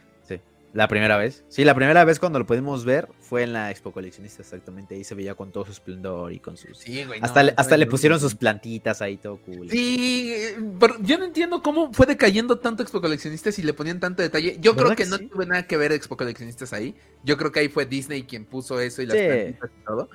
Pero, güey, Photo Opportunity pues, de joya. Sí, claro, sí. Creo que era, era la foto obligada cuando ibas al expo coleccionista. Y esa maqueta estuvo en mucho, digo, tanto así que estuvo en el evento de ayer. ¿Neta? ¿Otra vez? Te lo juro. Te lo juro por Dios. Que me mira. Voy a, voy a entrar a ver las fotografías de Gamorrean Size. Por si no los conocen, vayan a Facebook y sigan a Gamorrean Size. Este, quien estuvo presente el día de ayer en este, pues en este evento de Andor. En el, evento de Andor. Ah, sí, es cierto. Aquí estoy viendo las fotos justamente. Ay, sí, míralo, aquí está. Es el mismo. Es, ¿Sí? Es el mismo, güey, sí. O sea, a lo mejor lo veíamos diferente, pero sí es el mismo. Es el... Lo veo más simple ahora. Exactamente. Sí, ¿verdad? Sí. ya después, ya cuando te acercas, ya. Pero sí, está, está, raro. Pero bueno, saludos a Gamorrean Size. Ojalá algún día lo podamos tener acá en este podcast. Al buen Bernardo. Este. Pero bueno, ahora sí, John. Ya vimos trailers, ya hablamos de pósters, ya hablamos de las previas.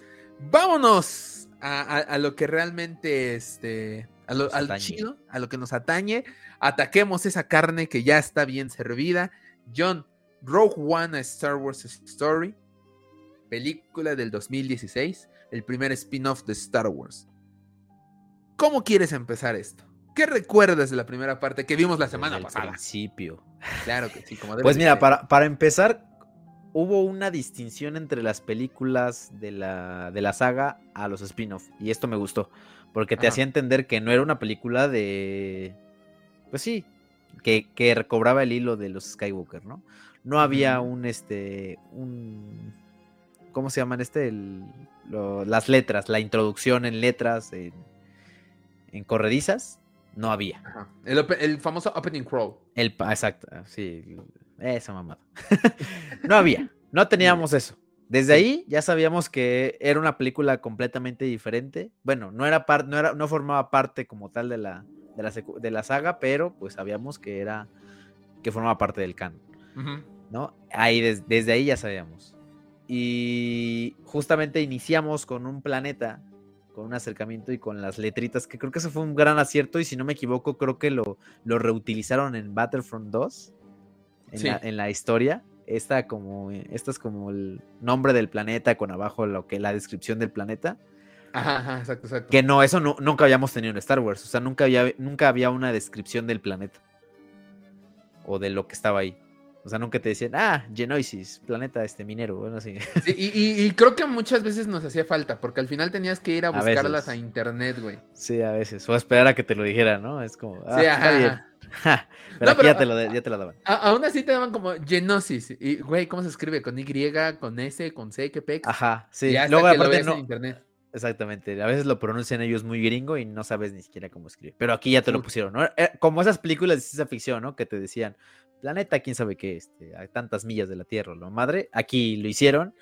Y sí era un concepto diferente, extraño para los que nos gustaba Star Wars, porque creo que todos, todos veíamos con la idea de que íbamos a ver la cortinilla y todo, y, y nada, ¿no? O sea, fue, fue algo completamente diferente y algo innovador, ¿no? Ahí empezamos. Sí.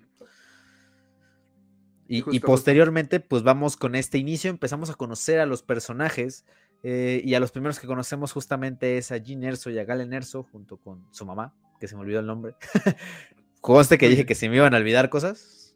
Es Su lo que te digo, ya es la edad, güey, es la edad. Empezaba con E, ¿no? Ah, su madre. no, era Su madre. Lira. Ah, No, Lira, no, Lira, Li- Lira, Lira, Lira, No estoy seguro. Lira, líralo. Sí, sí, sí. Mira, voy a buscar el nombre en lo que sigues este, contándonos, John. Bueno, justamente Liana, creo que se llama, ¿no? No. Liana. Ahor- Ahorita creo que sí Lira. Tú no, tú no te Bueno, preocupes, ahorita para Empeza- empezamos, empezamos viendo esos personajes. Mira, a ¿sí? una- No me equivoqué, Lira Erso. Ahí está, ya ves, mira, Lira Ah, Erso.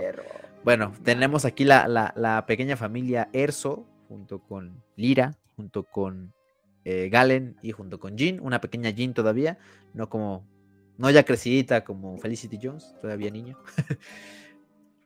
Y empezamos a ver, ¿no? Que, que están en, que viven como en una pequeña granja muy similar a lo a como lo como vivía Luke en Tatooine, nada más que Ujú. en un lugar menos, menos áspero. Sí, Y, y aquí vemos una de las, creo que de las primeras referencias, ¿no? Que es este, justamente la leche azul, la leche de Banta. la leche de Banta, güey, joya. Y también, también el, creo que por ahí, y eso recuerdo haberlo visto, el extractor de jugos que utilizaba Perú. Así es. Y, o sea, creo que todo el interior de la casa era muy semejante. No era igual, pero era muy semejante a la cocina de, de la tía Perú, ¿no? En el episodio 4, ¿no? Entonces, pues desde aquí ya vamos a, ya vemos a una familiaridad, ¿no? Sabemos que estamos en el universo Star Wars, a pesar de que no vimos la intro con las letras amarillas, a pesar de que no sonó el, el, el pinche- la orquesta, ajá, exactamente. Ah, lo, lo conocidísimo. eh, Sí. Sabemos que estamos en el universo de Star Wars, ¿no? Llegan las tropas del Imperio, porque sí, porque chingue su madre. Y, y creo que de, los, de lo primero que podemos ver, aparte de los Stormtroopers, es una no- un nuevo tipo de tropa. Que justamente se, Ajá. se- vimos su, su estreno, vimos su, su primera aparición en este. En esta serie de. Bueno, en esta película, que fue los Dead Troopers, ¿no? Sí. mm, Colores negros con verde, güey. Una, joya- una, una combinación coqueta, ¿eh? Joya. Sí, la verdad, sí. Y aparte, como el sonido, tenían un sonido característico. Sí, eso, eso es lo que nunca entendí. Obviamente salieron muchísimas este, Teorías. teorías, ajá, de que eran este. troopers zombies, Muertos. que, ajá, exacto, exacto, que por eso eran dead troopers porque eran troopers Dead muertos y esto, y no se comunicaban bien porque tenían este cierto, no sé, como forma de comunicarse, o sea, nunca lo revelaron y está padre que no lo hayan revelado. A ver si en Rock One, digo, en Andor, respetan esto que a los, eh, a los dead troopers no se les entendía. Sí, no, sí, justamente, o sea, mm, sí, exactamente no hablaban, ¿no? Entonces eso le daba como un, este, como un, no sé, un extra y te digo, es- este vocecito, este sonido que hacían al comunicarse estaba muy chido, ¿no? Eh, y la verdad como que les daba más misticismo y pues les daba como el toque a su nombre, ¿no? Sabíamos, Justo. digo, y nos da, o sea, sin, sin ser tan explícitos, nos da la, la idea de que son tropas de elite muy específicas. En ese momento, pues todos pensábamos que eran tropas específicas de Krennic, que a eso voy. Ahí es donde vemos a, a Krennic, uno de- al director Krennic, que es otro, un imperial de alto rango, director, Sí, un mob. que pues es, ajá, ajá, exactamente casi el MOF, que, que está llegando a, a justamente a este planeta con la familia Erso y, y tiene un traje no tan común de los imperiales, que es un traje blanco, ¿no? Que si no recuerdo, en el hasta en episodio 4 nada más vimos a una persona de blanco que era este como de mostachito, Mm, no me acuerdo quién que fue. estuvo en las, que estaba en la sala, ves que había estado cuando se reúne, Ah, Simón, Simón. pero solamente había uno, el, el resto episodio cuatro. todos eran en el episodio 4, todo el resto Sí. iban vestidos de gris. Qué dato curioso, aprovechando, mira que mencionaste esa escena de episodio 4. Este, si ustedes ven esta escena de la película original, la mesa tiene una silla vacía. O sea, está todo lleno y nada más una silla vacía. Y ahora resulta que esa silla le pertenecía a Krennic, que no estaba presente por lo que ocurre en los sucesos de Rogue One. Así es. Güey, eso es prestarle atención a los detalles. Sí, Nada eso más. está, eso está muy cavado. A lo mejor- en su momento a lo mejor nada más fue, "Ah, vamos a sacar una silla vacía porque sí. Y ahorita le dieron un significado que fue con Krennic. Pero bueno, sigamos con la historia. Llega Krennic y, y aquí empezamos a, a- a conocer un poquito de la historia de Galen Erso. Que pues sabemos que él eh, formaba parte del imperio. Formaba parte del equipo que estaba construyendo de, pues sí, parte del armamento del imperio para poder sublegar a los malditos y bastardos rebeldes. Ok. pero, pero bueno, eh, el de Krennic fue a buscarlo para que regrese, pues se dicen cosas. Eh, le miente, le dice que, que su esposa ha muerto ujú. Y, y que su hija pues no está. ¿no? Obviamente como para protegerlo, ¿no? Porque sabía Sí. que iba directo para ellos y iba, iba a hacer cualquier cosa para poder obtenerlo. Eh, y en esta serie de, de cosas sale este sale Lira, ya que ahora ya, pu- ya puedes este, jactarte de que recordaste el nombre. Ya, eh, me siento bien. Es, es mi logro del día. sale a defender y total, matan a la, a la esposa, eh, la hija sale corriendo, antes de eso, antes de eso podemos ver que Lira le da un collar a, a la pequeña Jean Erso, que pues todos sabemos que es un cristal Kyber, ¿no? Y le hace un, le hace ahí un comentario con respecto a la fuerza y la chingada, y Jean corre, corre y se esconde. Sí. Eh, matan a la esposa, eh, Galen, pues sabemos que se tiene que ir con el imperio para proteger obviamente a su familia y pues ya. Los, los Death Trooper y los Strong Troopers van a buscar a la niña y no la encuentran porque justamente se esconde en una piedra. Está cagado, ¿no? Se esconde debajo de una piedra. Literalmente. Exactamente. Se esconde debajo de una piedra en un hoyo, Exactamente. Como Y- Patricio. como Patricio. Y llega a rescatarla el buen este So Guerrera, la saca So del hoyo para aparentemente meterla en otro hoyo, pero bueno. Es- Exactamente. Aquí conocemos a Sao Guerrera, ¿no? Sí. Conocemos entre comillas, porque ya lo habíamos visto, que este fue uno de los regresos que pues, los fans de Clone Wars pues, lo valoraron mucho, porque en ese momento ya, pues, ya conocíamos a, a Sao Guerrera por la serie de Clone Wars, y verlo aquí ya en un papel live action, creo que fue como una referencia bastante coqueta para la gente que seguíamos eh, la serie, ¿no? Justo. Y, es- justamente aquí es donde inicia, ¿no? Como que empieza ya el. Realmente el. Eh, da la intro de Rogue One. Que aquí, obviamente, también nos da la idea de que no es lo mismo de la saga porque no es un inicio común. Simplemente aparece Ujú. Rogue One en medio. Exactamente, John, muy bien dicho. Todo este, todo este despapalle ocurre en los primeros minutos de Rogue One y es solamente el planteamiento para la historia que vamos a tener. Después de ahí, avanzamos unos años en donde Jyn Erso se encuentra prisionera del Imperio porque despierta y la vemos dentro de una jaula y es llevada a unas minas de... Qué opresor. Sí, lo sé. A unas minas en un planeta. Estoy buscando el planeta. Aquí está, claro que sí. Al planeta Wobani. Wobani, un este. No me acuerdo cómo se llama este juego de palabras. Acrónimo, no. Que creo que, hacen alusión. Eh, alusiona a otra palabra, o sea, que mueven nada más las letras y es la misma palabra, pero con otra, con las ah, letras diferentes. pero obviamente, desde que vimos la primera vez esta película, obviamente nos dimos cuenta que era un juego de palabras para Obi-Wan. Entonces, este, pues ya más referencias a Star Wars, obviamente. Eh, mientras están llegando a estas minas, de sal, eh, es rescatada por la rebelión, porque este, van buscándola y, sale corriendo y de repente se topa con K2SO. Y los rebeldes, porque están buscando a Jyn Erso? Bueno, pues porque conocemos en ese momento al buen eh, Cassian Andor, que interpretado por el gran Diego Luna, quien recibe información de que un piloto eh, imperial ha desertado del imperio y trae un mensaje importante de un tal Galen Erso, quien es este, quien está trabajando para el imperio. Y vemos una de las primeras cosas llamativas de la película y es que este rebelde que le da la información a Diego Luna, al buen Andor, está muy nervioso porque tiene que abordar, porque tiene que huir.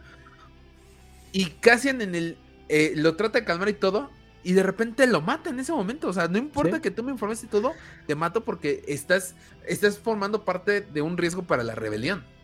No mercy. Sí, y justamente en este, este momento no lo recordaba así como tan, tan intenso. O sea, sí fue como una escena en la que, ajá, exactamente tan frío, porque justamente este personaje eh, da la información de una manera nerviosa porque al fin de cuentas es un informante y sabe el riesgo que puede pasar. Menciona que, hay un superarma, menciona que, que Yeda va por, va, está por caer y la chingada. y, y, sí, la actitud sin escrúpulos, por así decirlo, de, de Cassian Andor al matarlo fue de...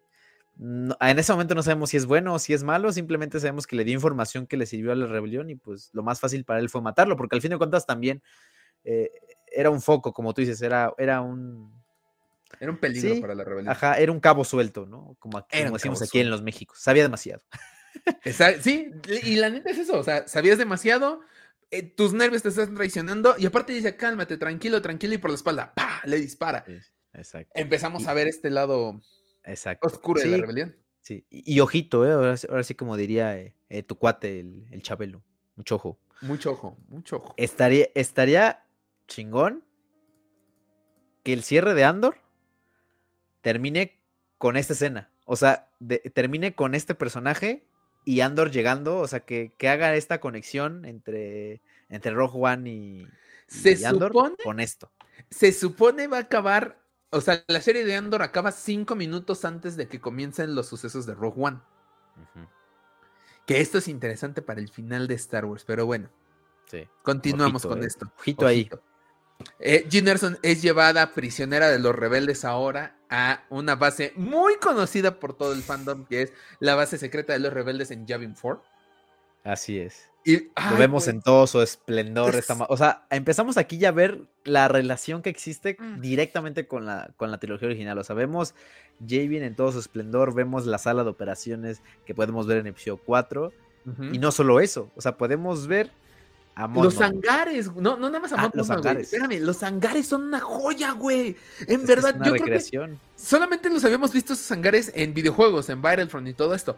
Pero en live action con las naves tamaño real y todo, solamente en esta película y fue así de ok, va, Simón. Y mejor iluminados, porque, o sea, sí tenemos los hangares en el episodio 4, yo lo sé pero mejor iluminadas y con mejores tomas, güey, en verdad. Y, y, aparte el soldado rebelde que está en la atalaya, o bueno, en esta como antena gigante, que nada más ve con sus binoculares, pobrecito, güey. A ser como, ching, ya es hora de comer, ¿cómo chingados me No, pero no es con binoculares, tiene un como medidor de velocidad. Que no es medidor ah, de velocidad, sabemos que, que, es un escáner para las naves para saber que no es un, no es un intruso. Que de hecho, más adelante tenemos esta situación de avisa que vamos a una nave robada o sea, porque justamente como dice el buen John, escanean que forma parte de la rebelión.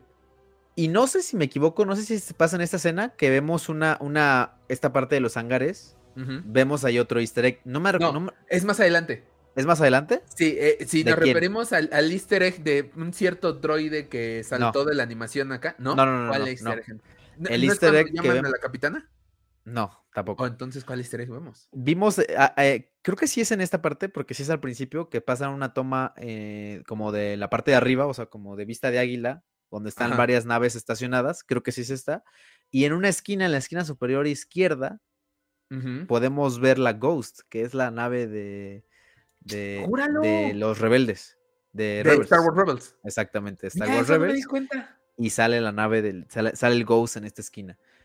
ahí, ahí podemos ver esta, esta, también esta similitud. O sea, esto es un easter egg. O sea, básicamente esto es un easter egg que, que lo ves en un segundo, pasa un segundo, pero que le toman, un, o sea, le toman un valor, porque recordemos que eh, en Rebels sabemos que Hera Syndulla es este, parte también de la rebelión y es una parte muy importante. Mira, aquí lo vemos. Vámonos en corto porque ahorita acordé de la cantidad de easter eggs que hay al final de la película.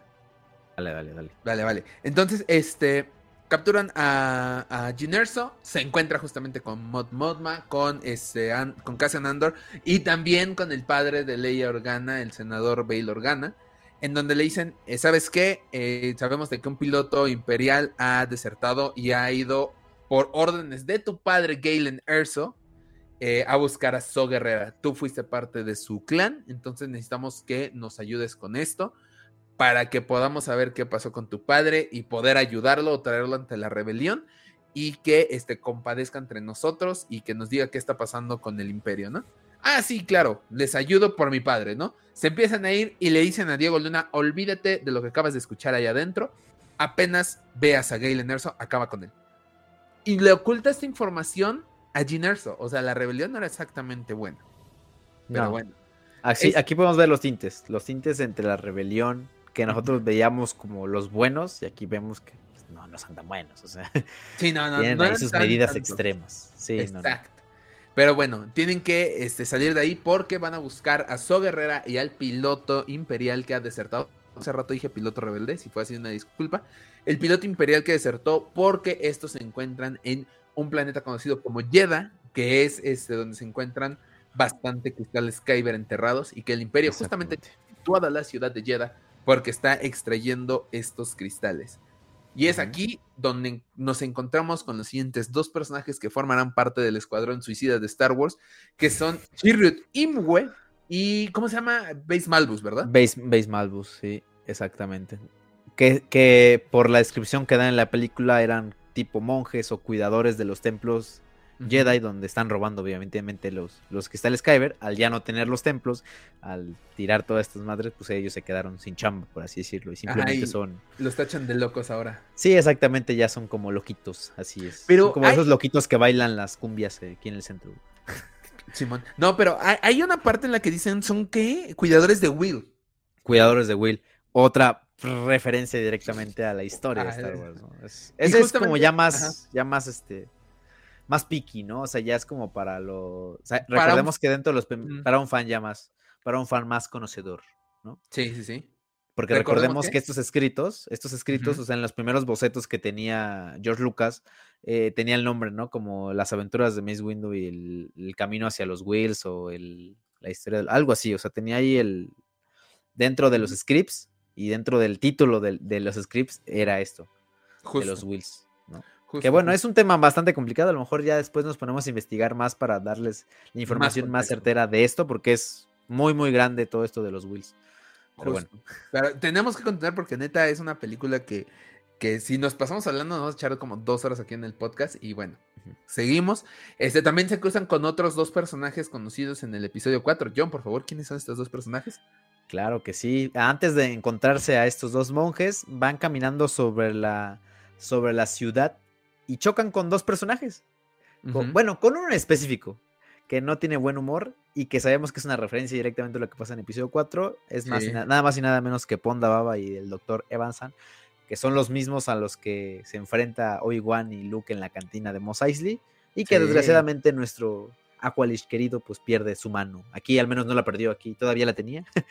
Pero, pero, pero vemos la reacción, o sea, vemos como este, es una, es una joya de referencia porque chocan de la misma manera que pasó en episodio 4 y simplemente Andor le dice a Jean que se vaya, ¿no? O sea, ya es como les dan el avión y se van porque sabe que es que, son Sí, de- que- que no son de fiar, ¿no? Exacto, así de, no, ¿saben qué? Perdón, no, disculpa, vámonos. Y se, y se Sin la lleva pedos, jalando. sin Y nosotros pedos. queda así como que va a haber PEX. Pero no, Sí, el PEX viene unos días después. Pero bueno, este, son interceptados por imperiales, logran salir de, de ese retén después de un pequeño combate que se da entre imperiales y miembros del clan de So Guerrera. Exactamente. Y, que, que este, vemos estos tanques, ¿no? De, de que son los que transportan los cristales Los Kyber. Hover Tanks, ¿no? Los hover tanks, exactamente. Ah, los hover Perro, tanks. yo ando con información al tiro, ¿eh? Sí, Y no estoy entonces, viéndola es- esta escena también está muy chida. eh, Toda Sí. esta escena de, de pelea está muy, muy cool. Y, y pues sí, nos da como varios datillos ahí también interesantes. Sí, y de hecho, este, el final de este combate es entre Chirrut Imwe, que queremos aclarar, es ciego, o sea, no, no puede ver, y aún así acaba con un montón de Stormtroopers. En, un, en Sí. un combate mano a mano que la neta vale totalmente la pena ese combate. Pero bueno, Joyas, joyas. joyas, joyas. K2SO logra este, escabullirse un poco con este, con Andor, que, híjole, escena, eh, gran escena en la que le suelta la cachetada y lo, obliga a regresar a la nave. Y entonces son interceptados por el clan de So Guerrera y los llevan ante él. Encarcelan a todos y Jyn Erso dice: Si algo me pasa a mí, ustedes serán responsables. ¿Por qué? Porque yo soy la hija de Galen Erso. Todos se quedan como medio pasmados, se los llevan. Presentan a Jyn Erso frente a So Guerrera. Nos enteramos de que So Guerrera este, la abandonó en un planeta justamente porque empezaban a descubrir que era hija de alguien importante en el imperio y el mismo, los mismos soldados de su clan querían ponerla como carnada o venderla. O sea, ya estamos hablando de cosas más serias. Sí, ya, aquí ya es. Ya, ya nos pasamos de la Ciudad de México a un Tamaulipas, ya está más intenso aquí. Sí, ya, ya, ya. Ya, ya está intenso. Pero, mientras Pero- tanto, en el Salón de la Justicia, mientras tanto, nos vamos aquí de, de bolón a la Estrella de la Muerte, porque justamente tenemos al doctor Krennic viendo esta instalación. Director, Bueno, llegando al director. ¿Qué, qué dije? al doctor. Al doctor, no, director. Bueno, al director el director Krennic Krennic. llegando con sus tropas y vemos a alguien también conocido, rejuvenecido gracias a la magia del, del CGI. Sí, la primera el primer rejuvenecimiento, bueno, en este caso fue más no es este, rejuvenecimiento, es este, es un... como que revivieron al personaje. Sí, ajá, sí, lo, lo- lo hicieron otra vez. Al menos del rostro, o sea, usaron, eh, Sí. usaron a un actor y, eh, y le hicieron ahí la reconstrucción. Justo, Eh, la que primera es- vez que lo vimos. Sí, la primera vez que lo vimos, vemos a Tarkin viendo la construcción de la Estrella de la Muerte y quejándose amargamente del director, que está bien pendejo, que quién sabe qué.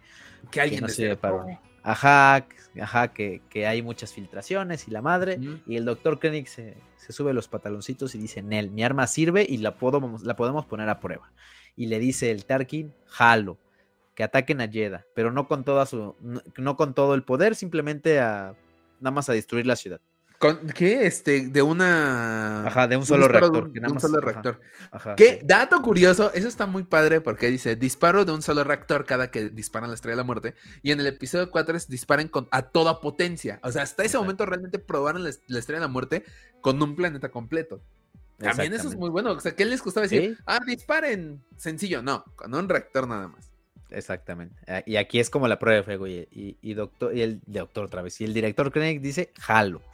Jalo. A las pruebas me remito. Entonces, Exacto. mientras tanto, volvemos aquí al. a- Bueno, hace el disparo. O sea, sí hace el disparo. a. Haz el disparo. Ok, el Hace el disparo. Y mientras tanto, cuando cae el disparo en la ciudad de Jeddah, eh, Jyn Erso recibe el mensaje de su padre donde le dice, es con, he aprendido a mentirle al imperio, he terminado mi, este, mi arma, la estrella de la muerte, pero en este destructor estelar capaz de destruir planetas, he plantado mi trampa, en donde con un simple disparo en un punto certero puede acabar con todo lo que he construido. Esto es este, en contra del imperio, yo lo he hecho. Tienes que buscar los planos de la estrella de la muerte en, el plan, en la base imperial de Scarif. Y mientras ocurre todo esto, obviamente entre el shock de Erso de volver a ver a su padre y este y el disparo de la estrella de la muerte que ya está llegando hasta la base de, de este Bueno, Sol la-. Ajá, exacto. Sí, sí. Sí, porque un- un, eh, estaba en la ciudad de Jeddah y más apartado, que de hecho hay una toma en que podemos ver qué tan alejado estaba, se encuentra Ujú. la base de So Guerrera. Este, Cuando ocurre el disparo, todos se sacan de onda, empiezan a correr, logra escaparse a Andor, se lleva al piloto, se lleva a Chirrut Imwe, se lleva a Base Malbus, logran ir por Erso y le dicen, vámonos, que, que algo está pasando. Le dice Jean, ¿por qué no vienes con nosotros? Y so, yo ya no voy a huir de aquí. Save the rebellion, save the dream. Joya de frase. Joya de frase. Güey, cuando lo dijo estaba, save the rebellion, save the dream. No mames. Ajá. Pero existe, un contexto muy grande de Sao Guerrero en la película, porque obviamente también podemos ver lo extremista que es y lo desconfiado que es. Sí. pero pues vemos también que ya que, no tiene como tal pies, este, pies normales, ya son pies robóticos, necesita un respirador artificial, necesita un respirador artificial. Y justamente por eso decía, ¿sabes que Yo me voy a quedar, yo voy a ser más un estorbo para ustedes. Y él decide quedarse y salvarlo. Creo que con esta noticia que da Galen Erso en el mensaje, pues fue, aún hay posibilidades, hazlo, ¿no? Y ya, llegan a la nave, este, y, se salvan ahí. Y es como, creo que es la primera reunión oficial del, del escuadrón suicida Warsi. Exacto, y es donde este, le dice esta Jean Erso, oye, mi padre acaba de decir que hay un arma poderosa capaz de destruir planetas enteros por parte del imperio, pero este, me dijo que hay planos para hacer esto. Ok, déjame informo, informa a la rebelión y la rebelión le dice, bueno, quien le dio la orden a Erso, digo, a Andor, le dice, las órdenes siguen iguales, apenas veas a Galen Erso, acaba con él. El piloto les dice, yo sé dónde está Galen Erso, se encuentra en Yadu. Es en Yadu, en donde están todos los científicos. ¿Es Yadu? Yadu, Yadu, no sé, eh, por la pronunciación no lo sé. Es Eadu, ¿no? Se escribe Eadu, pero es Idu. Sí. Idu. Idu. Bueno, entonces van al planeta Idu a este a tratar de rescatar a Galen Erso Andor y el piloto bajan y es donde empezamos a notar esta sensación o conexión que tiene Chirrut Imwe con la fuerza, porque le pregunta a Malbus, ¿tiene cara de asesino? No. ¿Por qué preguntas eso? Porque va a asesinar a alguien. Y Ginerso como que le cae el 20 y va ella por su cuenta a buscar a su padre. Y, me encanta. Pero, pero también le dice, le dice K2 eso, le dice, vi que su, vi, que su arma estaba en modo francotirador. Entonces, ah, sí, también. Kaito es un joya de personaje, güey. Sí, este cabrón es la No tiene ¿eh? filtros. Es, la, es la hostia, joder. Pero sí, es cierto, sin filtros le dice las cosas. Y Chirrubin, güey, también así se empieza a ir en la lluvia. ¿A dónde vas? Voy a ver qué hago. Y hay mamá luz atrás de él. ¿Quién te va a cuidar? Pues tú. Ay, verga. Pero bueno, este. Vemos que Krennic eh, se entera de que eh, la filtración vino de la gente de Galen Erso. Entonces también va a Idu a buscar a Galen Erso. Amenaza a todo su grupo de, científicos. Y les dice, ¿quién fue quien... Exacto, al crew de científicos. ¿Quién fue el que mandó al piloto? ¿Nadie? Ok. Preparen, apunten. No, no, no, lo hice yo, Galen Erso. Brinca y dice, ok, está bien. Dispárenle a los demás. Acá con todos y en ese momento, este, mientras tanto, en el Salón de la Justicia de Javin 4, se entera de que no pueden comunicarse con este Diego, bueno, con Cassian Andor ni con nadie de ellos porque su, nave se ha estrellado en Idu y mandan un ataque a esta estación imperial. Esto es importante. John, continúa por favor, porque siento que quieres hablar y yo me estoy robando. No, no, no, está bien, está bien. No, es, es importante por dos cosas. La primera es porque podemos conocer al escuadrón azul de los X-Wing. O sea, porque sabíamos que estaba el, líder rojo, el líder dorado en la batalla el, el escuadrón rojo y el dorado. Ajá, el escuadrón dorado, ajá, otros colores. Pero aquí vemos que existía un, escuadrón azul. ¿Qué pasó? Lo sabremos más adelante, chicos. Pero bueno, aquí podemos ver cómo, cómo, justamente atacan este hangar donde, donde llega la nave de Krennic. Y, vemos también que, Diego Luna, eh, aquí, este, Andor, se, se, reprime, o sea, más bien se detiene antes de dispararle, porque sabe, tiene un sentimiento de que confía en Jean y que lo que dijo está bien, entonces no lo mata y es cuando justamente llegan las, llegan los, este, el escuadrón azul y dije, chinga su madre, vamos a chingarnos a dos. Y, disparan, destruyen el hangar, Krennic escape obviamente, y pues Galen Erso queda ya ahí un poco mal herido. Y en ese momento es cuando Jean logra llegar a este hangar y y, alcanza a hablar unas, unas, últimas palabras con su papá, ¿no? Antes de, pues de, estirar la pata, ¿no? My Little Stardust. Así es, exactamente. Y justamente es otra referencia, o sea, es como... por eso se llama Estrella de la Muerte, ¿sabes? Como, ah, Ah, sí, exacto, Ah, sí, es un to- sí es un tono más romanticón, pero creo que no se ve así tan exagerado. O sea, creo que es un, es un buen No. toque, ¿no? sí, o sea, un- creo es que le da, tiene todo el sentido del mundo. Sí, es cierto, es cierto. Este, y entonces, pues ya se despide de su hija. Andor trata de sacarla de ahí. eh, todos, el, el escuadrón Rogue One logra robar una nave. Y es donde ocurre esta parte en que les dice: ¿Sabes qué? Eh, avísales que vamos a una nave robada. Empieza el primer enfrentamiento en donde ocurre esta frase de Diego Luna. En donde le dice a, a Jyn Erso, Ah, ahora para ti es importante la rebelión. Para mí ha sido importante desde los seis años. Yo he estado aquí más tiempo que tú. No me puedes decir que yo hice mal por no informarte que íbamos a matar a tu padre. No lo maté, tenía ganas. Bueno, no, no dije, tenía ganas. Tenía la orden. Yo desacaté la orden de, Ajá. este, de matar a tu padre. decidí no apretar el gatillo, dijo, ¿no? Sí, exacto. como- Decidí no apretar el gatillo. Así que a mí no me salgas con tus pendejadas. Pero bueno. Se, Y se y se puso voltea. en modo perra. el- Exacto, la- voltea Cassian. Con Base Malbus así de, ¿alguien tiene nada más que decir? Y el Malbus, ya me vaya Eh. mejor. Se recuesta en la parte de la nave. Sí, sí, sí.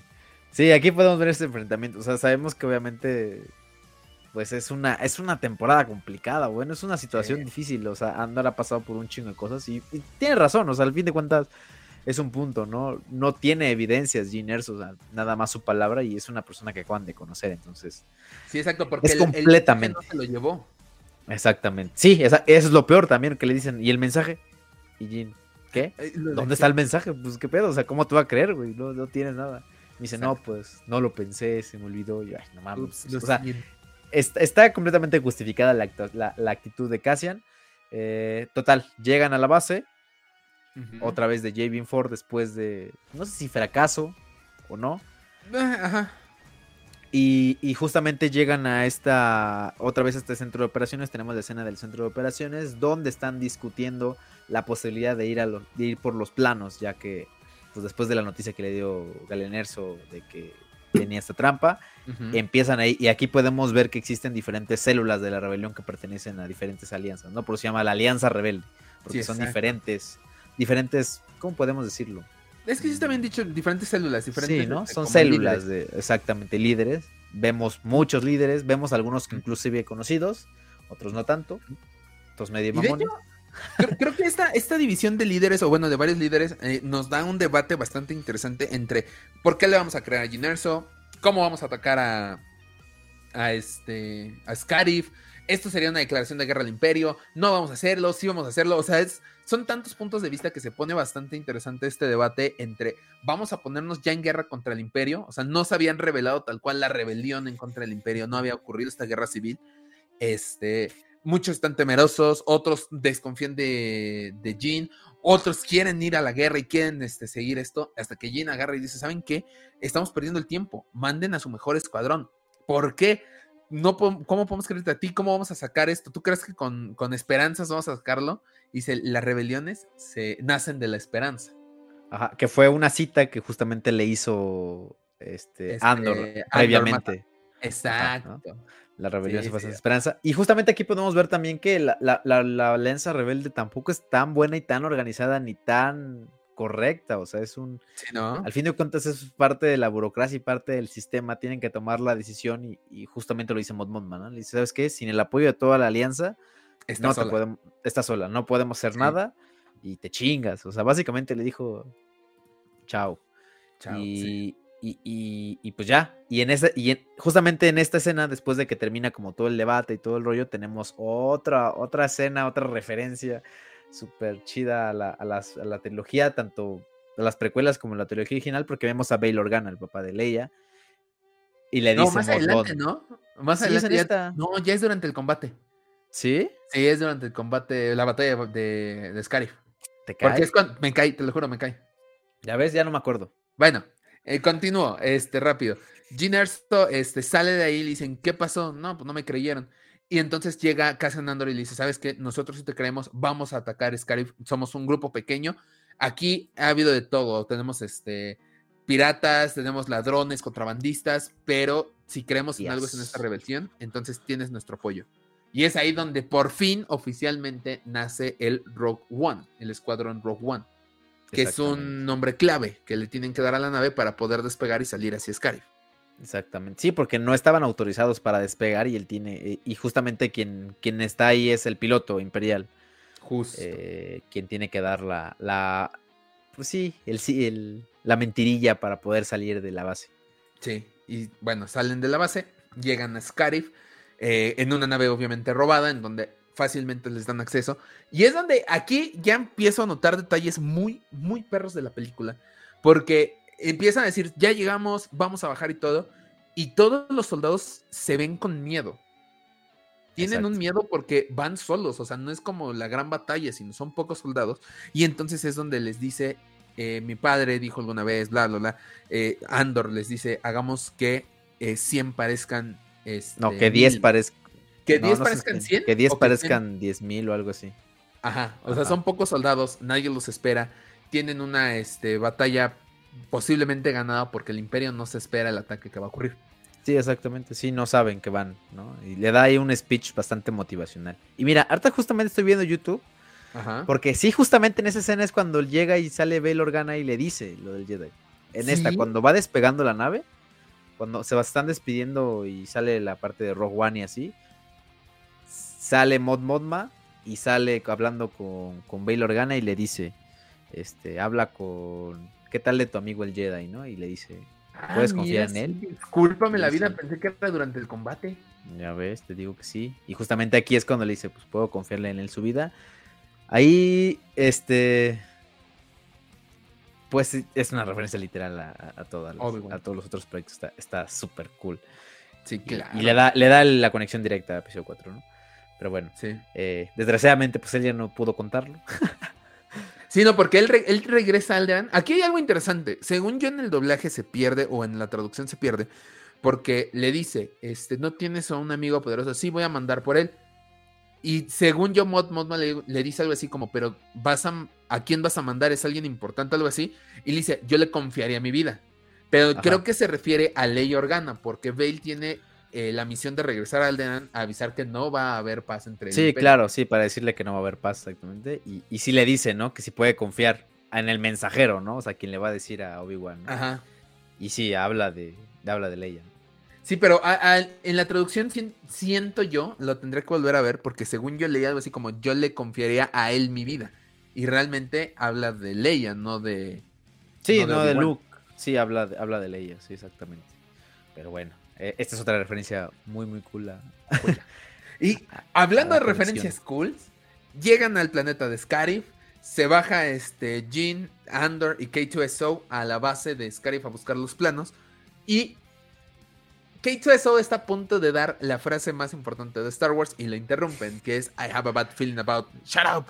Así de Ajá. cortaron porque esta no es una, una película normal de Star Wars. ¿sabes? a mí me quedó como eso claro, así de, no la dicen porque no es una película de la saga. Sí, exactamente. Pero está chido, o sea, al fin de cuentas es como una referencia. Sí. Y, sí, llegan, llegan a Scarif, llegan a... Les dan, pues el, plan es básicamente que, que Gene Erso, eh, Cassian Andor y Case 2 se infiltren a la base para poder este, robar los planos y ellos pues mantenerse en la nave y colocar distracciones para que ellos se puedan mover. Que las distracciones son básicamente cargas por todas las, por toda la isla de Scarif. Y, pues el, el, este. Se me olvidó el nombre del, piloto. Tiene su nombre. Se me olvidó el nombre. De Bowery. Bowery. Ajá, Bowery es el, encargado. Le dice, ¿sabes qué? Tú te quédate, quédate aquí porque tenemos que escapar. Eres nuestra única salida. Inocente, pobre amigo. sí, ya lo sé. Pero bueno, vemos este, a los rebeldes empezando a invadir poco a poco Scarif, que son pocos, o sea, uno o dos personas van a una esquina, otra esquina, otra esquina, y, este, y ponen explosivos. Se dan cuenta que para llegar a los planos de la muerte tienen que pasar por quién sabe cuántos Stormtroopers, según K2SO, y les dice ahí, es cuando les dice Andor, este, enciéndanlo todo. Y empiezan a explotar, y desde el punto de vista de Krennic, que fue a buscar los planos y todo, y saber que todo estaba bien y las transmisiones de Gailen no habían salido de ahí, este, ¿por qué? Aquí ya nos brincamos una parte importante. Este, después de la prueba de Jeddah, eh, Moff, Gideon, Moff, Tarkin, más bien, Gideon es más adelante. Moff Tarkin le dice: Yo me voy a hacer cargo de esta operación. Se ah, enoja Krennic. y le dice, no voy a permitir esto, y va a lloriquearle, porque eso es lo que hace, le va a lloriquear a Darth Vader en, el en su palacio en Mustafar. Que es la primera vez que vemos este palacio, ya lo vimos después en, en Kenobi y todo esto, pero es la primera vez en ese momento que lo vemos. Sí, exactamente. Y vemos a, también al este, el mayordomo, no sé, no, sé si sea mayordomo, pero pues... Mm, al vato que le ayuda. A su gato. Ah, y entonces habla con él y dice, es que eh, no puede ser que me quieran robar mi lugar, era mi trabajo. Y dice, sí, pero las filtraciones ahora sabemos que fueron de Galen Erso. Y lo más seguro es que salieron de Sky. Ah, investigue todo eso. Ah, entonces iba a cargo y, oh, sorpresa, lo está ahorcando. que sus pretensiones no lo ahoguen, capitán o comandante. chiste, chiste todo este. Chiste de padre. Sí, exactamente. Sí, es cuando vemos a Darth Vader aquí ya por primera vez en la, historia. Y justamente volviendo a Scarif cuando llega, tiene este panorama como este, esta ventana gigante que tiene la vista de toda la isla. Y va viendo cómo se van, cómo va explotando parte por parte y la cara de este güey. El momazo. y, todavía volteé, ¿qué están haciendo? ¡Muévanse! y empiezas a ver la... Exacto, y empiezas a ver la, este, lo importante de la rebelión y que Bouria ha formado parte del imperio. Porque empieza a decir, estamos siendo atacados en la base 1, en la base 2, y de repente Bouria agarra, base 3, estamos con, un, con mil rebeldes, diles que en base 5 están igual, y empiezan a, sacar de onda el imperio, claro, sin ser tantos rebeldes. Sí, sí, sí, exacto. Les da eh, oportunidad de, como, como al ser menos, pues les da oportunidad de poder moverse más, ¿no? Y poder tener ese juego, ¿no? Al fin de cuentas, como dijo Cassian, no sabían que iban, entonces es una ventaja enorme. Y entonces, este, logran captar estas señales de, ataque rebelde, los rebeldes en la base de Ford y avisan, están, los rebeldes están atacando este, eh, Scarif, el escuadrón Rogue One está atacando Scarif. Y entonces es cuando realmente empiezan a salir escuadrones rebeldes a ayudar a, a los, este, los rebeldes que se encuentran ya en el planeta. Y aquí tenemos doble referencia joya. La primera que es un pequeño easter egg, que es el droide que te decía, que tú lo viste en Rebels, John. Claro que sí, Chopper aparece ahí, claro que, claro que sí. Hay muchas referencias a, Rebels, esa es una, ¿no? O sea, bueno, ya con esas son dos. Primero vimos el Ghost, luego vimos a Chopper. Y también tenemos ahí una otra referencia a Rebels, que eh, estos parlantes, altos parlantes que empiezan a llamar a la gente, eh, llaman a la capitana Sindula. Exacto, exacto. Exacto. Que también es como, o sea, pasa desapercibido, o sea, te digo, son como pequeños detallitos que... Sí, sí, pues, si no sabes quién es, sí, si no sabes quién es, te lo pierdes, ¿eh? Exacto. Inclusive sabiendo, o sea, porque pues son, es un, es un, o sea, es un diálogo, es un, Justo. rapidísimo, ¿no? Y puede ser que si te distraes ya no lo escuchas. sí, sí, sí. Y antes de finalizar esta escena en donde las naves despegan, nos encontramos con dos de los personajes más queridos en toda la saga de Star Wars, que es justamente C-Tripio y R2D2, donde C-Tripio le dice, ah, nunca nos, nos, informan de nada. Ajá, que se va, van ahora van a Scarif, quejándose como siempre. Exacto, que como es dorado, es privilegiado, pues... Eh. Justo. Entonces, este Andor y, y Erso logran entrar a la bóveda eh, en donde se encuentran supuestamente los planos y empezamos a oír proyectos que tiene este que tienen los el imperio en este lugar que es este híjole cómo se llama este rastreo en hiperespacio cosa que sí vemos es hasta el episodio 8 ajá exacto donde los rebeldes tratan de brincar en el hiperespacio y son traqueados en el hiperespacio, cosa que no se puede hacer antes. Y, que lo podemos ver este, también un poquito en Rebels. También ahí está como el inicio de eso. Exacto. Y también eh, escuchamos por ahí al Dark Saber, que en ese momento, pues solamente teníamos eh, conocimiento de él gracias a la serie de Rebels. En esa línea temporal. Ya después. Bueno, también, también lo vimos en Clone Wars con Paz Vizla. Ah, bueno, sí, pero en, esa línea de tiempo lo sabemos que está por Rebels. Ah, bueno, sí, sí, sí. Y ya más adelante sabemos que el imperio se hace de él ah, después de un ataque que le hace a Mandalore, que lo descubrimos ya después hasta la serie de The Mandalorian. Entonces, joya también. Y este. Y encuentran los planos de Estrella de la Muerte. Eh, porque están bajo el código, bajo el nombre código Stardust. Exactamente. Mientras tanto, en esto en el que están buscando los planos, eh, para entrar obviamente al planeta de Scarif está un, tienen un escudo, ¿no? El cual pues tienen que desactivar porque si no, no pueden salir. ¿no? Y es justamente cuando llega la flota rebelde que, que quien los va a ayudar es, este, es Radus, el, el- es capitán o es almirante, de, la, de la raza de... de De Calamari. los Mon Calamari, exactamente. Los Mon de los Calamari. Calamari. Y este, y llega toda la flota súper chido. Y es cuando cierran los escudos, ¿no? Ajá. Y es cuando les avisa, ¿sabes qué? Cerraron los escudos, pues ya chingaron. O sea, la única Sí. forma es abrirlos para que puedas transmitir. Pero pues nosotros ya nos quedamos aquí. Sí, y, y se dan cuenta de esto. O sea, le dicen, Bouri, necesitamos que transmitas un mensaje ahí arriba. Y a los rebeldes dice, ¿sabes qué? Necesitamos eh, transmitir que vengan por nosotros, que vengan a ayudarnos. Y, y les empie- empiezan las mentiras a los rebeldes. Empezamos a ver sacrificios de guerreros rebeldes secundarios. O sea, no sabemos ni el nombre ni nada. Pero por salvar a Bodhi empiezan a disparar, empiezan a llamar la atención, empiezan a morir en el campo de batalla. Cosa que necesitábamos ver en Star Wars, que yo quería Sí, ver en esta película. Y, y- y otra cosa también importante es que eh, justamente hablamos hace rato del Escuadrón Azul. El. Escuadrón Azul es de los pocos, es, algunas de las naves son las que entran, a, al- que alcanzan a entrar antes de que cierren el, el escudo. Y son las que, está, las que están en la, en la primera fila ahí batallando contra los AT, los AT-ACT. Exacto.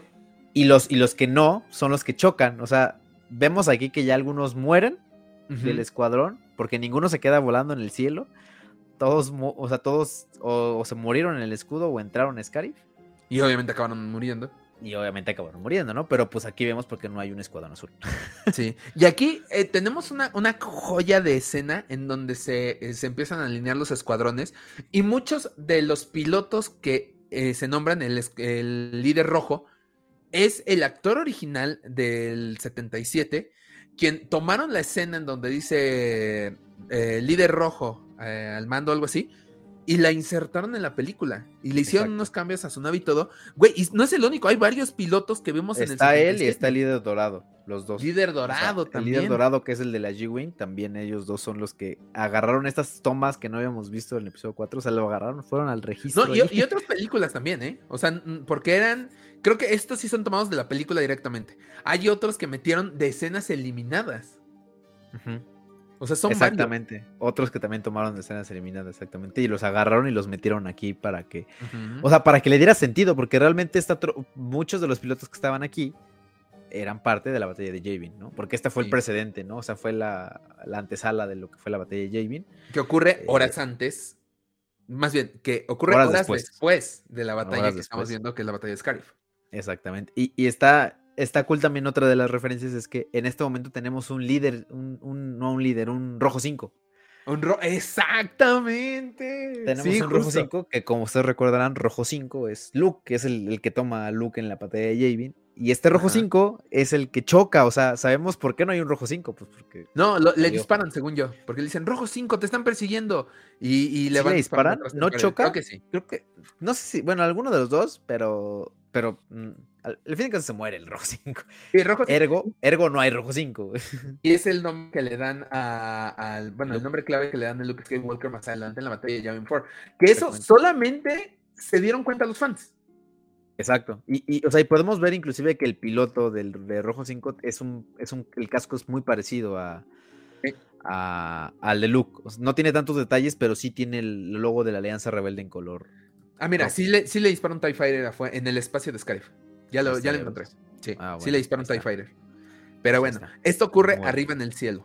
Abajo, este, Bowery tiene que encontrar la forma de comunicarse con los rebeldes para avisarles que les va a llegar la transmisión de la Estrella de la Muerte solamente si logran derribar el escudo. Y vemos esta batalla de las naves tratando de abrir el escudo a base de disparos, cosa que no ocurre. Lanzan los TIE Fighters, que son un montonal que tienen ahí mismo.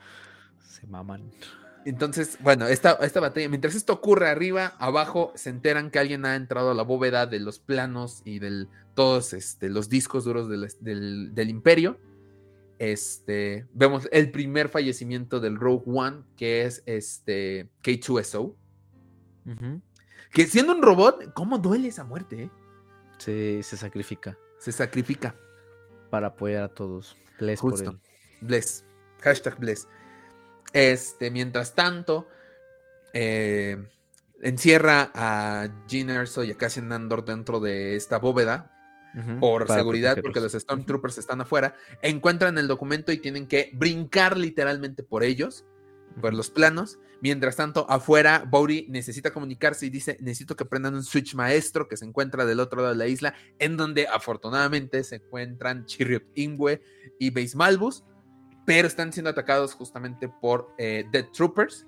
Entonces, varios dos, tres rebeldes intentan llegar al interruptor, son asesinados, y Chirrut Ingwe aplica la que todos aplicamos en el Estado de México a las 12 de la noche, no es cierto, a las 9 de la noche. A las 9, sí, ya después ya hay toque de queda. Sí, hay toque de queda. Es cuando, hay, cuando es 19 de septiembre. Ya sé, güey. No, no, bueno, ese me, me, he hecho todo el día rezando así. Pero sí, agarra su bastón y empieza a caminar diciendo I'm one with the force and the force is with me. I'm one with the force and the force is with me. Güey, esa, esa escena. Y mientras escuchas a, a este Base Malbus gritarle, Chariot, Chariot, come here. Güey, lo vimos en el IMAX, sentía horrible porque ya sabes el destino. O sea, la primera vez que ves la película es como, güey, llegó, qué bueno, no mames, qué chido. Pero ya que la, vuelves a ver es como, no mames, no vayas. ya sé que vas, pero no vayas. Sí. O sea, creo que la primera vez que, que la vi era como, sabía que se iban a morir, pero no sabía de qué forma, ¿no? O sea, no estás, tenías una idea, a lo mejor sí se morían, o sea, no estamos acostumbrados a que, a que Disney mate así a personajes o que en Star Wars se mueran así como... Tan de golpe. Sí, exactamente, o sea, y tantas gente, o sea, tantos personajes que al mismo tiempo son protagonistas o forman parte del grupo principal, ¿no? O sea, podemos verlo en, otro, en, otros, en otras películas, en otras franquicias, pero en Star Wars es un raro, ¿no? O sea, al principio estábamos indecisos porque era, era tipo, no los pueden dejar vivos porque no los hemos visto y son, son parte, deberían de estar ahí. Sí, y otra parte decía, pues, este, pues igual y si los dejan vivos, lo tienen que dejar. Y, forman parte en otra, en otra Y se van, o no sé, exactamente, sí, sí, sí cualquier, tiene posibilidades, ¿no? Pero sí, lo más dato era que, pues, que se sacrificaran y justamente esta escena es como, aquí ya empiezas a ver como el principio del fin y ves a, ves como ah, logra activar el switch y, y le empiezan y le disparan. O sea, ya cuando lo activa, justamente en ese momento, es ya cuando dice ya.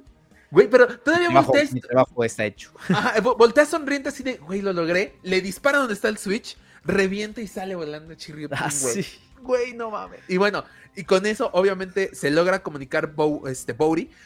Otra cosa que chequé en este momento fue que este, dice: Tenemos los planos de la estrella de la muerte, necesitamos que abran el escudo. No, no, no. Necesitamos que abran el escudo para transmitirlos. O sea, se da cuenta de que güey, ya, ya estamos muertos aquí. Lo que importa es la rebelión allá arriba. Abran el escudo, mandamos los planos. Ya, vamos a morir, o sea, ya no hay de otra.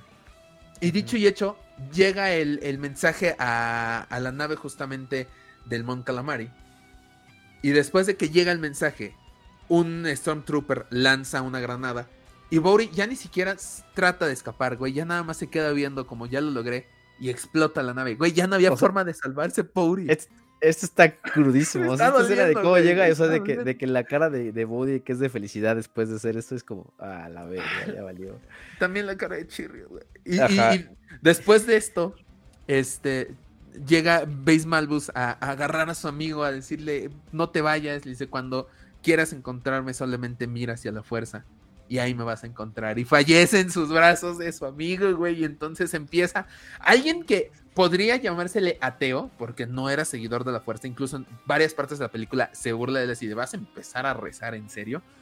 Entonces agarra su arma y empieza a decir, I'm one with the force and the force is with me. Y empieza a acabar con cada uno de los Dead Troopers. Le están disparando, se para y vuelve a decir, I'm one with the force and the force is with me. Güey, no, no tienes idea de lo, lo fuerte que es esa escena. Yo siento que todos los fans ahorita te están recordando y ya se le están llenando de lágrimas los ojos. Sí, es que, digo, o sea, digo, no es, no es la forma, no es el hecho de que murieron, sino es la forma en que fueron muriendo y fueron cayendo cada uno, ¿no? Exacto. Y, sí, o sea, y, o sea, creo que todos fue como muy heroico, creo que ninguno fue como, ah, sí. No, este, no, Nada más porque sí, o sea, todos sí fueron de manera heroica y esta, esta escena de, de estos ambos, de estos amigos fue, les disparo y al fin de cuentas termina con una granada que mata a un último Death Trooper. Un Death Trooper que salta la granada. Y, queda la granada justamente, ¿no? Y cerca de él y pues ya. Segundos antes de que, de que explote la granada, voltea a ver, ve el cadáver de Chariot Imway. Se le queda viendo y explota la granada. O sea, ya nada más vemos la granada explotando a su lado. Güey. Y después cortea este... Eh, Mon Calamari ve las dos este, transbordadores imperiales dice, Ujú. tráiganme un este, Hammerhead, de estas naves que tienen forma como de martillo. Sí. Y este, porque uno ha perdido la potencia, uno no, una de esas naves no reacciona y empieza como a caer. Me imagino que por el- el- el- la gravedad que está jalando el planeta. Y entonces, este, mientras tanto, Jean y Andor logran llegar a los planos de Estrella Muerte y tienen que subir a la antena para transmitirlos. Se, se encuentran con este Krennic, que empieza a dispararles. Andor acaba con dos de los Death Troopers. Y Krennic logra disparar a Andor y cae de una manera horrible. Yo no entiendo cómo sobrevive a eso. Mexicano. Sí, yo Pues dije, ah, huevo, ese es mexicano, güey. Aquí, aquí nada de, ay, no, ya me caí, me morí. No, ese- cuando se paró en la primera vez que la vi, dije, este, es, este cabrón es mexicano, a huevo. Qué bueno, Simón, Simón. qué bueno, orgullo mexicano. Este, Gene Erso logra subir a la antena, tiene que alinearla y todo. Este, Ajá. y mientras, eh, sí, porque aparte llega, los pone antena no alineada. Ajá, y tú tiene que ir a, a- a justamente la esquina que es de esta escena eliminada, que es como, Ajá, donde se como un pequeño andador, ajá, Ajá. donde tiene, también le están disparando y tiene que ir para alinearlo y luego regresar para poder transmitir. Es como, ah, Justo. Y entonces es cuando se le aparece Krennic de frente y dice, ¿tú quién eres? Soy la hija de Galen Erso y estás a punto de morir. Tu, tu estrella de la muerte tiene una falla y yo voy a transmitir los planos para que, para que los rebeldes acaben con ella. Y el otro bien, bien al tiro, al, al- al tiro así de, ¿qué no estás viendo? Ya perdiste, están muriendo todos aquí, tú también. Y de repente, ¡pum! aparece Cassian Andor, el Mexa. ¡Pum! Al tiro, el perro. Saliendo así todo Entonces- cojeando y todo. Pobre hombre. así es, pues sí, a dar el tiro de gracia. Sí, justamente ahí ah, eh, terminan, digamos, por- con Krennic, lo dejan ahí. Este, hay un, pues, un cierto intercambio de palabras que todavía Jyn Erso se quiere quitar con el cadáver. Pero eso es, más- eso es, ese es despuesito, porque Despuesito. eh, a- a- arriba el Hammerhead logra este, que por lo que tengo entendido es una maniobra que muchos fans querían ver, ya después leí eso, esto de que el Hammerhead eh, choque con, una, con un transbordador imperial y choque con otro, con eso logran abrir este, el escudo, lo rompen, se logran... escena transmitir. épica, ¿eh? Me, me gusta mucho esta Sí, escena de cómo va de escena, destruyendo todo. Y, y sí, o sea, se, Y aparte- chingan, a, o sea, se chingan a dos. güey. Cuando empieza a caer, empieza a sonar esta canción de que se llama este Your Father Will Be Proud of You. Tu padre estará orgulloso de ti. La, la combinación de la música que por primera vez no es de John Williams. Es una joya esta canción. Em, este, se empiezan a transmitir los planos de la estrella de la muerte. Se da cuenta Jyn Erso y ocurre esto que dices, que se quiere desquitar como con el cadáver de este de, de Krennic y, e- y es el mismo Andor que le dice, no, no, vámonos, ya, ya no importa, ya déjalo, no somos él, vámonos. Y empiezan a bajar. Y de- cuando empiezan a llegar los planos de la, de la estrella de la muerte a, a esta nave rebelde, le dicen al comandante, o ¿cómo quedamos, capitán? ¿A Radus? sé. A Radus. Ahorita te lo busco, pero ajá. Bueno, Ah, le dicen a este Radus, güey- a este güey. estamos recibiendo señales de que algo inmenso está llegando del hiperespacio. Voltean hacia enfrente. Almirante y- se llama. almirante. El almirante. Y se ve al fondo del planeta la estrella de la muerte que ha llegado para acabar con esta parte y ordena justamente Moff Tarkin que ataquen la base de Scarif con un solo reactor. Sí, un solo rector, exactamente. Así es, exactamente. Mientras o sea, todo esto está pasando así como a- simultáneamente, Simultáneamente. este, logran tenerlos estos, este, los planos, por así decirlo. Eh, dispara eh, la estrella de la muerte con el reactor, que justamente ahí se ve como que está al revés, ¿no? Si es aquí o en Jeddah? ¿Dónde No, en? Jeddah, se ve al revés. Pero Ajá. aquí se ve el. Como raro, el- ¿no? Como inclinado o algo así. Como in- eh, pero inclinado al punto en el que la parte en la que sale el rayo de la estrella de la muerte se ve en medio de la. de la estrella de la muerte. ¿Sabes? O sea, sí, sí se ve como en medio, como los planos que envía Gene Erso. Y son los mismos planos, que es lo que yo este, quería decir desde un principio. Son los mismos planos que vimos en el episodio 4. Que todo el mundo se preguntó, ay, ¿por qué el círculo del disparador está en medio si sabemos que está en la parte superior? Ahí podemos lograr ver esto. Bueno, qué ojo, ¿eh? Esto ya se aclaró de que por qué, de, de por qué está así. Sin, bueno, no sé si darles el spoiler, pero está ahí en, el, en este especial de, de Lucasfilm. De Ajá. que, de que justamente antes sí estaba el diseño así en medio. Ah, de, que, de, que, de que el reactor sí estaba en medio y pues después se dieron cuenta de que no iban a poder, no, no iban a poder hacer este diseño porque iba a estar más complicado y tuvieron que subirlo. Pero bueno, ahí Pues está mira, más la historia específica. Pero bueno. Muchas gracias, John. Este- Ese, ese es un, un dato interesante. Ajá, Y que como ya tenían este diseño hecho en el en papel y todo el rollo ya diseñado el este del de los planos de la estrella de la muerte, pues dijeron, ah, pues vamos a dejarlo así, fingir que es un este, Un error. que es o un- ajá, un error de ahí o un diseño ahí de mal generado por computadora. Pero bueno, Y, aquí como que lo, lo acomodan, no sé cómo acomodan la estrella de la muerte que se ve así. Se ve como en, medio del disparador. Exacto, sí, sí, sí, sí, sí. Y, y dispara y pues obviamente pues es, es un disparo fatal para todos los que están ahí. Eh, lo único que alcanzamos a ver es que obviamente eh, Erso y, y, y Cassian Andor están en la orilla de la playa, bajan de la, pues, De de la antena, bajan, y pues simplemente Cassian Andor le dice, no, tu padre estará orgulloso de ti, la chingada y la madre, ¿no? Nada más Y- y un. Mm. Y un detalle que me gustó mucho es que no hay un tono romántico. Dilo, dilo, claro que sí, dilo, sea, dilo. De lo que pasó en episodio 9 con, con, con Kylo Ren y Rey, o sea, aquí es como... No, no entiendo, si ya sabían que había funcionado en Rogue One, no sé por qué no lo replicaban aquí, ¿sabes? Pero bueno. No tengo idea. Este, o sea, fue, o sea, era, ¿sabes? Era como algo que todos esperábamos que pasara y no pasó y eso fue como, wow, qué chido que no haya pasado porque no se trata de esto. Claro, O sea, cuando, no- cuando no- estaba en el cine dije, güey, se van a besar, se van a-". Y no se besan, sino se abrazan de compañeros.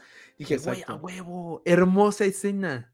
Sí, o sea, porque de eso se trata, o sea, no es, no es una historia romántica, es, es un- No, no, no, no, no. es, pues sí, es el compañerismo, es, es, justo. pues es guerra al fin y al cabo, ¿no? Entonces es como, sí, te, te da a entender otra cosa y eso está, es- eso está chido. Y pues ya, vale madre, ¿no?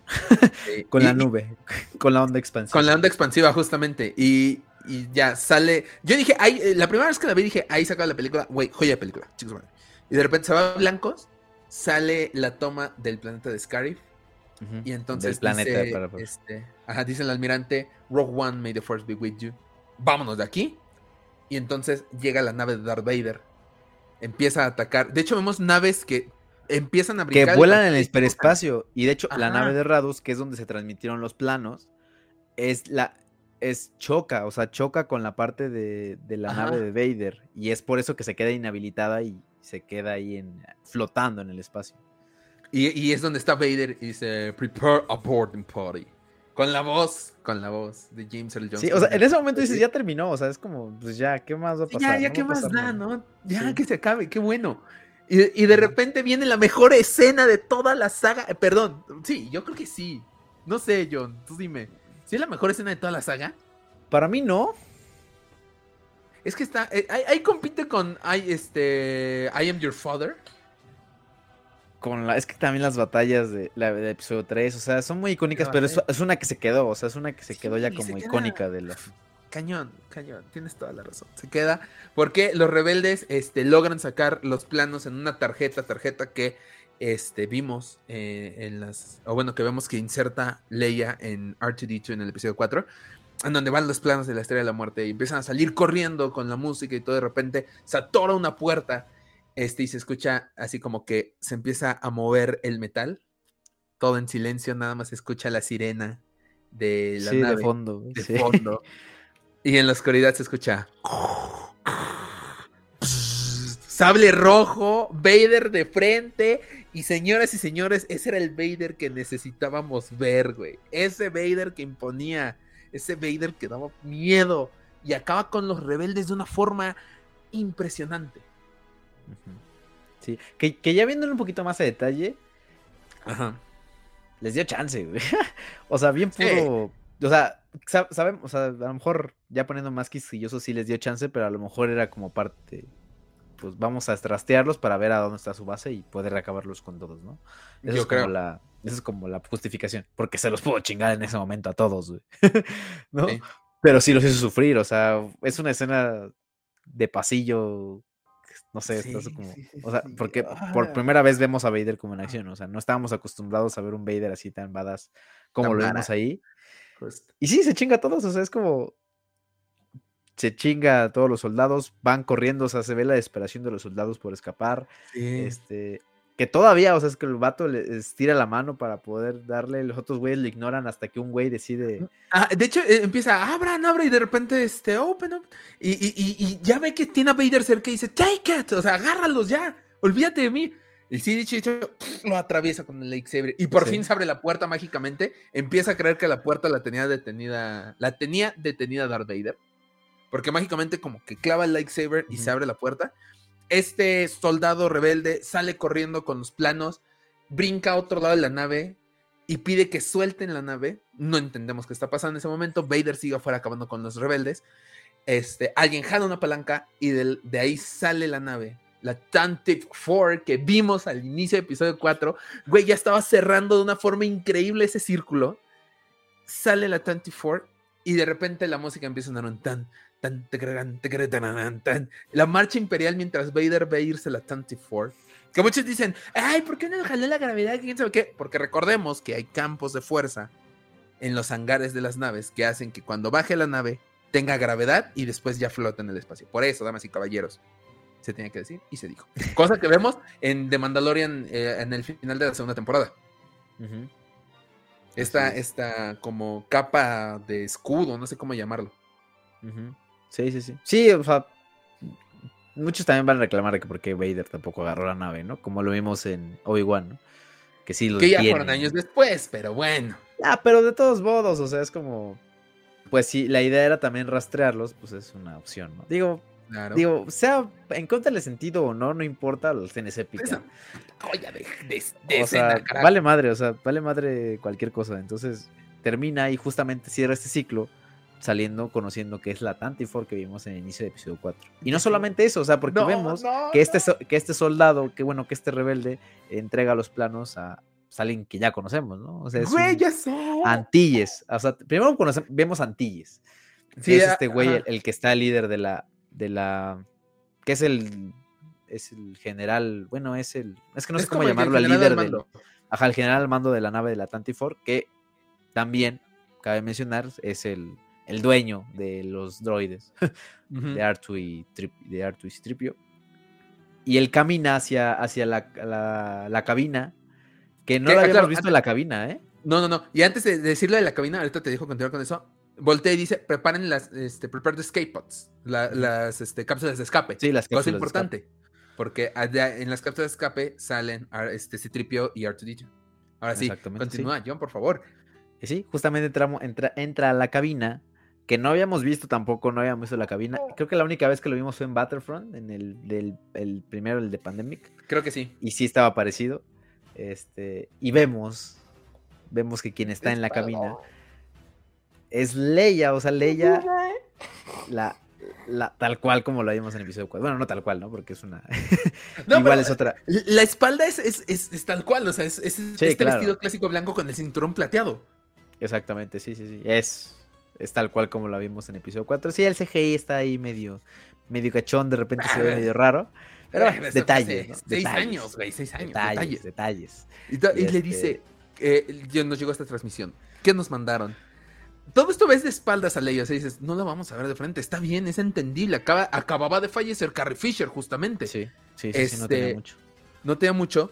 Voltea y es esta versión CGI de Carrie Fisher rejuvenecida, que nada más voltea y dice, Hope, esperanza, haciendo alusión a la nueva esperanza, y la Tantive 4 sale al, Al hiperespacio, con rumbo a Tatooine. Y ahí termina la película, güey. Termina cinco minutos como yo esperaba antes de episodio 4. Es una joya, joya esta película. Es como, como siempre lo has dicho, es este, este cople entre, entre dos historias. Sí, sí, o sea, termina de una manera en la que. O sea, no te dejan ninguna, ninguna opción ni ningún cabo suelto, ¿no? De, No, ahí, no. ahí- por allá hay una historia en el. ¿Cómo se llama? En uno de los libros estos de. de- Desde cierto ¿cómo punto de vista. desde cierto punto de vista que te, que te cuentan estos cinco minutos, ¿no? ¿No? De Y lo que pasa. Pero aún así, pero es, o sea, te lo amplían simplemente un poquito más, ¿no? Pero pues con esto ya no necesitas más, es, No, es el, el no. perfecto, podemos, o sea, no sé, yo digo que yo cuando la volví a ver, yo recordaba que estaba en algunos momentos aburrida, pero ahorita que la volví a, la fue a ver otra vez al cine, no, o sea, y creo que tiene muchos puntos a favor, o sea, es como, Ya se rompió el Mishi y Sí, dice que ya casi vez. nos vamos. Ya casi nos Eh, vamos, Mishi. y Ajá. sí, o sea, porque no solamente cierra con todo esto, ¿no? O sea, déjate de los cameos, de las referencias, de todo, ¿no? O sea, la historia en sí es buena, es un...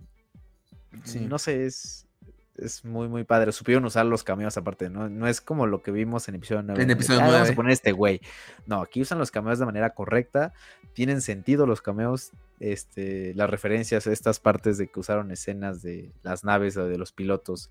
Eh, tiene total coherencia con lo que vemos. Este, claro. Digo, desde detallitos como esta parte del líder del Rojo 5 que, sí, exacto. Que es Luke. O sea, son detallitos que dices, es una pendejada. no, no tendrías por qué hacerlo, pero qué chingón que lo hiciste.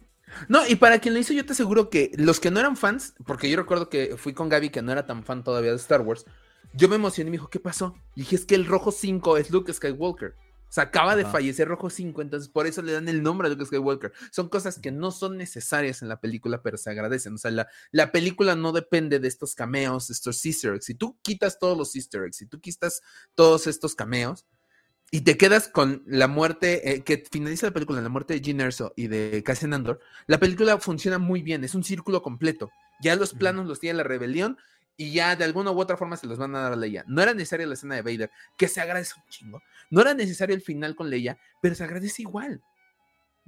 Sí, o sea, todos son como agregados, pero que le dan un, toque muy chido, ¿no? O sea, ya tienes como el platillo. Ajá, ya tienes el platillo súper chingón pero le agregas ahí una especia o algo así que le da el toque y dices, güey, esto lo hace. Y, la hoja, le pones la sal tipo, así, sal, mamadora para la escena de Vader y la hojita mamadora de Laurel, la princesa Leia. Exactamente. Sí, platillo. Rogue One, damas y, caballeros. Y ya con eso, sí, sí, sí. Y ah. cuidan muy bien, te digo, no abusan de las cosas, o sea, no, necesitan de abusar. Y, y, todo lo, todo lo que usan, todas las referencias y todos los easter eggs y todos los cameos son completamente justificados. Sí. Entonces, no, no, puedo decir otra cosa. Es, digo, para mí es lo mejor que ha hecho Disney. Exacto. Volver a verlo, volver a verlo en el cine es, una, es un tal deleite porque, no sé, o sea, digo, solamente los últimos cinco minutos de la película valen completamente la pena verla. Sí, claro. pero el boleto vale Pero sí, exactamente, sí. y no solamente eso, no es toda la película que, pues sí, que te da, que le da completamente sentido a lo que vemos en episodio 4 y es el, es lo que necesitábamos para, para poder. Para Tampoco es como que para poder entender, pero es como. No, no, pero. Le, da sentido, o sea, le da. Te dejas satisfecho, ¿sabes? Exactamente, sí. Creo que es de las pocas veces que, un proyecto, normalmente Star Wars o los nuevos proyectos de Star Wars te dejan con más preguntas. Esta fue la última, me atrevo a decir que es la última, la única película que, ha venido a resolver preguntas. O sea, sí, claro. exactamente. No te dejan, ¿qué pasó con este güey? Pues no, pues nada, se murió. Pues ya, a la verga. No, o sea, si acaso es como a lo mejor con Andor, ¿qué pasó con la rebelión anterior? Pero no es como que algo que digas súper importante, ¿no? Ahorita lo vamos a ver con la serie. Ajá. Digo, es, digo, ah, puede ser inclusive, esto va, a lo mejor puede ser el mismo efecto de, de Rogue One, que era a lo mejor una, historia que no sabíamos, que necesitábamos. Pero que nos va a completar. Y nos va Se supone. esperamos que sí.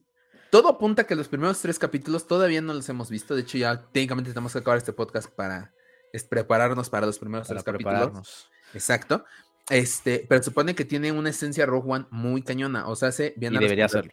Y debe de hacerlo. Es sin duda alguna esto. Yo recuerdo cuando salí de ver esta película, fue la única película que literal salí con lágrimas en los ojos y temblando. Ni Endgame logró eso. ¿Sabes? O sea, como que te deja así el muy hypeado. Sí. Sí, es que es, te digo, es una. Es. Con el episodio 7 fue, te dejó dudas, o sea, te dijo, ¿qué, qué chingados va a pasar? No sé, estoy confundido, pero estoy ansioso de lo que va a pasar. Aquí es como, quedé satisfecho, no tengo dudas, resolvió lo que estaba eh, chingón, o sea, no, no espero, no espero ya nada. No. Este, y ya con esto me doy por bien servido, ya es como. Amén. Chingón. eso es Rogue One, eso es Rogue One, es la película que te viene a te viene a resolver las dudas en lugar de creártelas y eso se agradece bastante porque no ningún proyecto de Star Wars que lo ha hecho. Si acaso a lo mejor Clone Wars, pero tienes que echarte toda la pinche. Sí, tienes que echarte todos Clone Wars, güey. Sí, exacto. Y aquí en, una, aquí en una película lo hicieron. Sí. Pues bueno, vamos a terminar ya con este podcast. Ahora sí creo que va a quedar bastante largo. Mínimo el de video va a estar en dos horas. Mm. Y este, en audio esperamos no tardemos tanto en las noticias. Si tardamos, disculpen ustedes. Pero bueno, eh, esto fue nuestra, nuestra revisita a Rogue One. Esperamos la hayan disfrutado. John, por favor, tus redes sociales. Claro que sí, ya vámonos, porque ya, ya, me hypeé. Voy a volver a ver esta vamos escena a Vamos a ver. Bueno, este.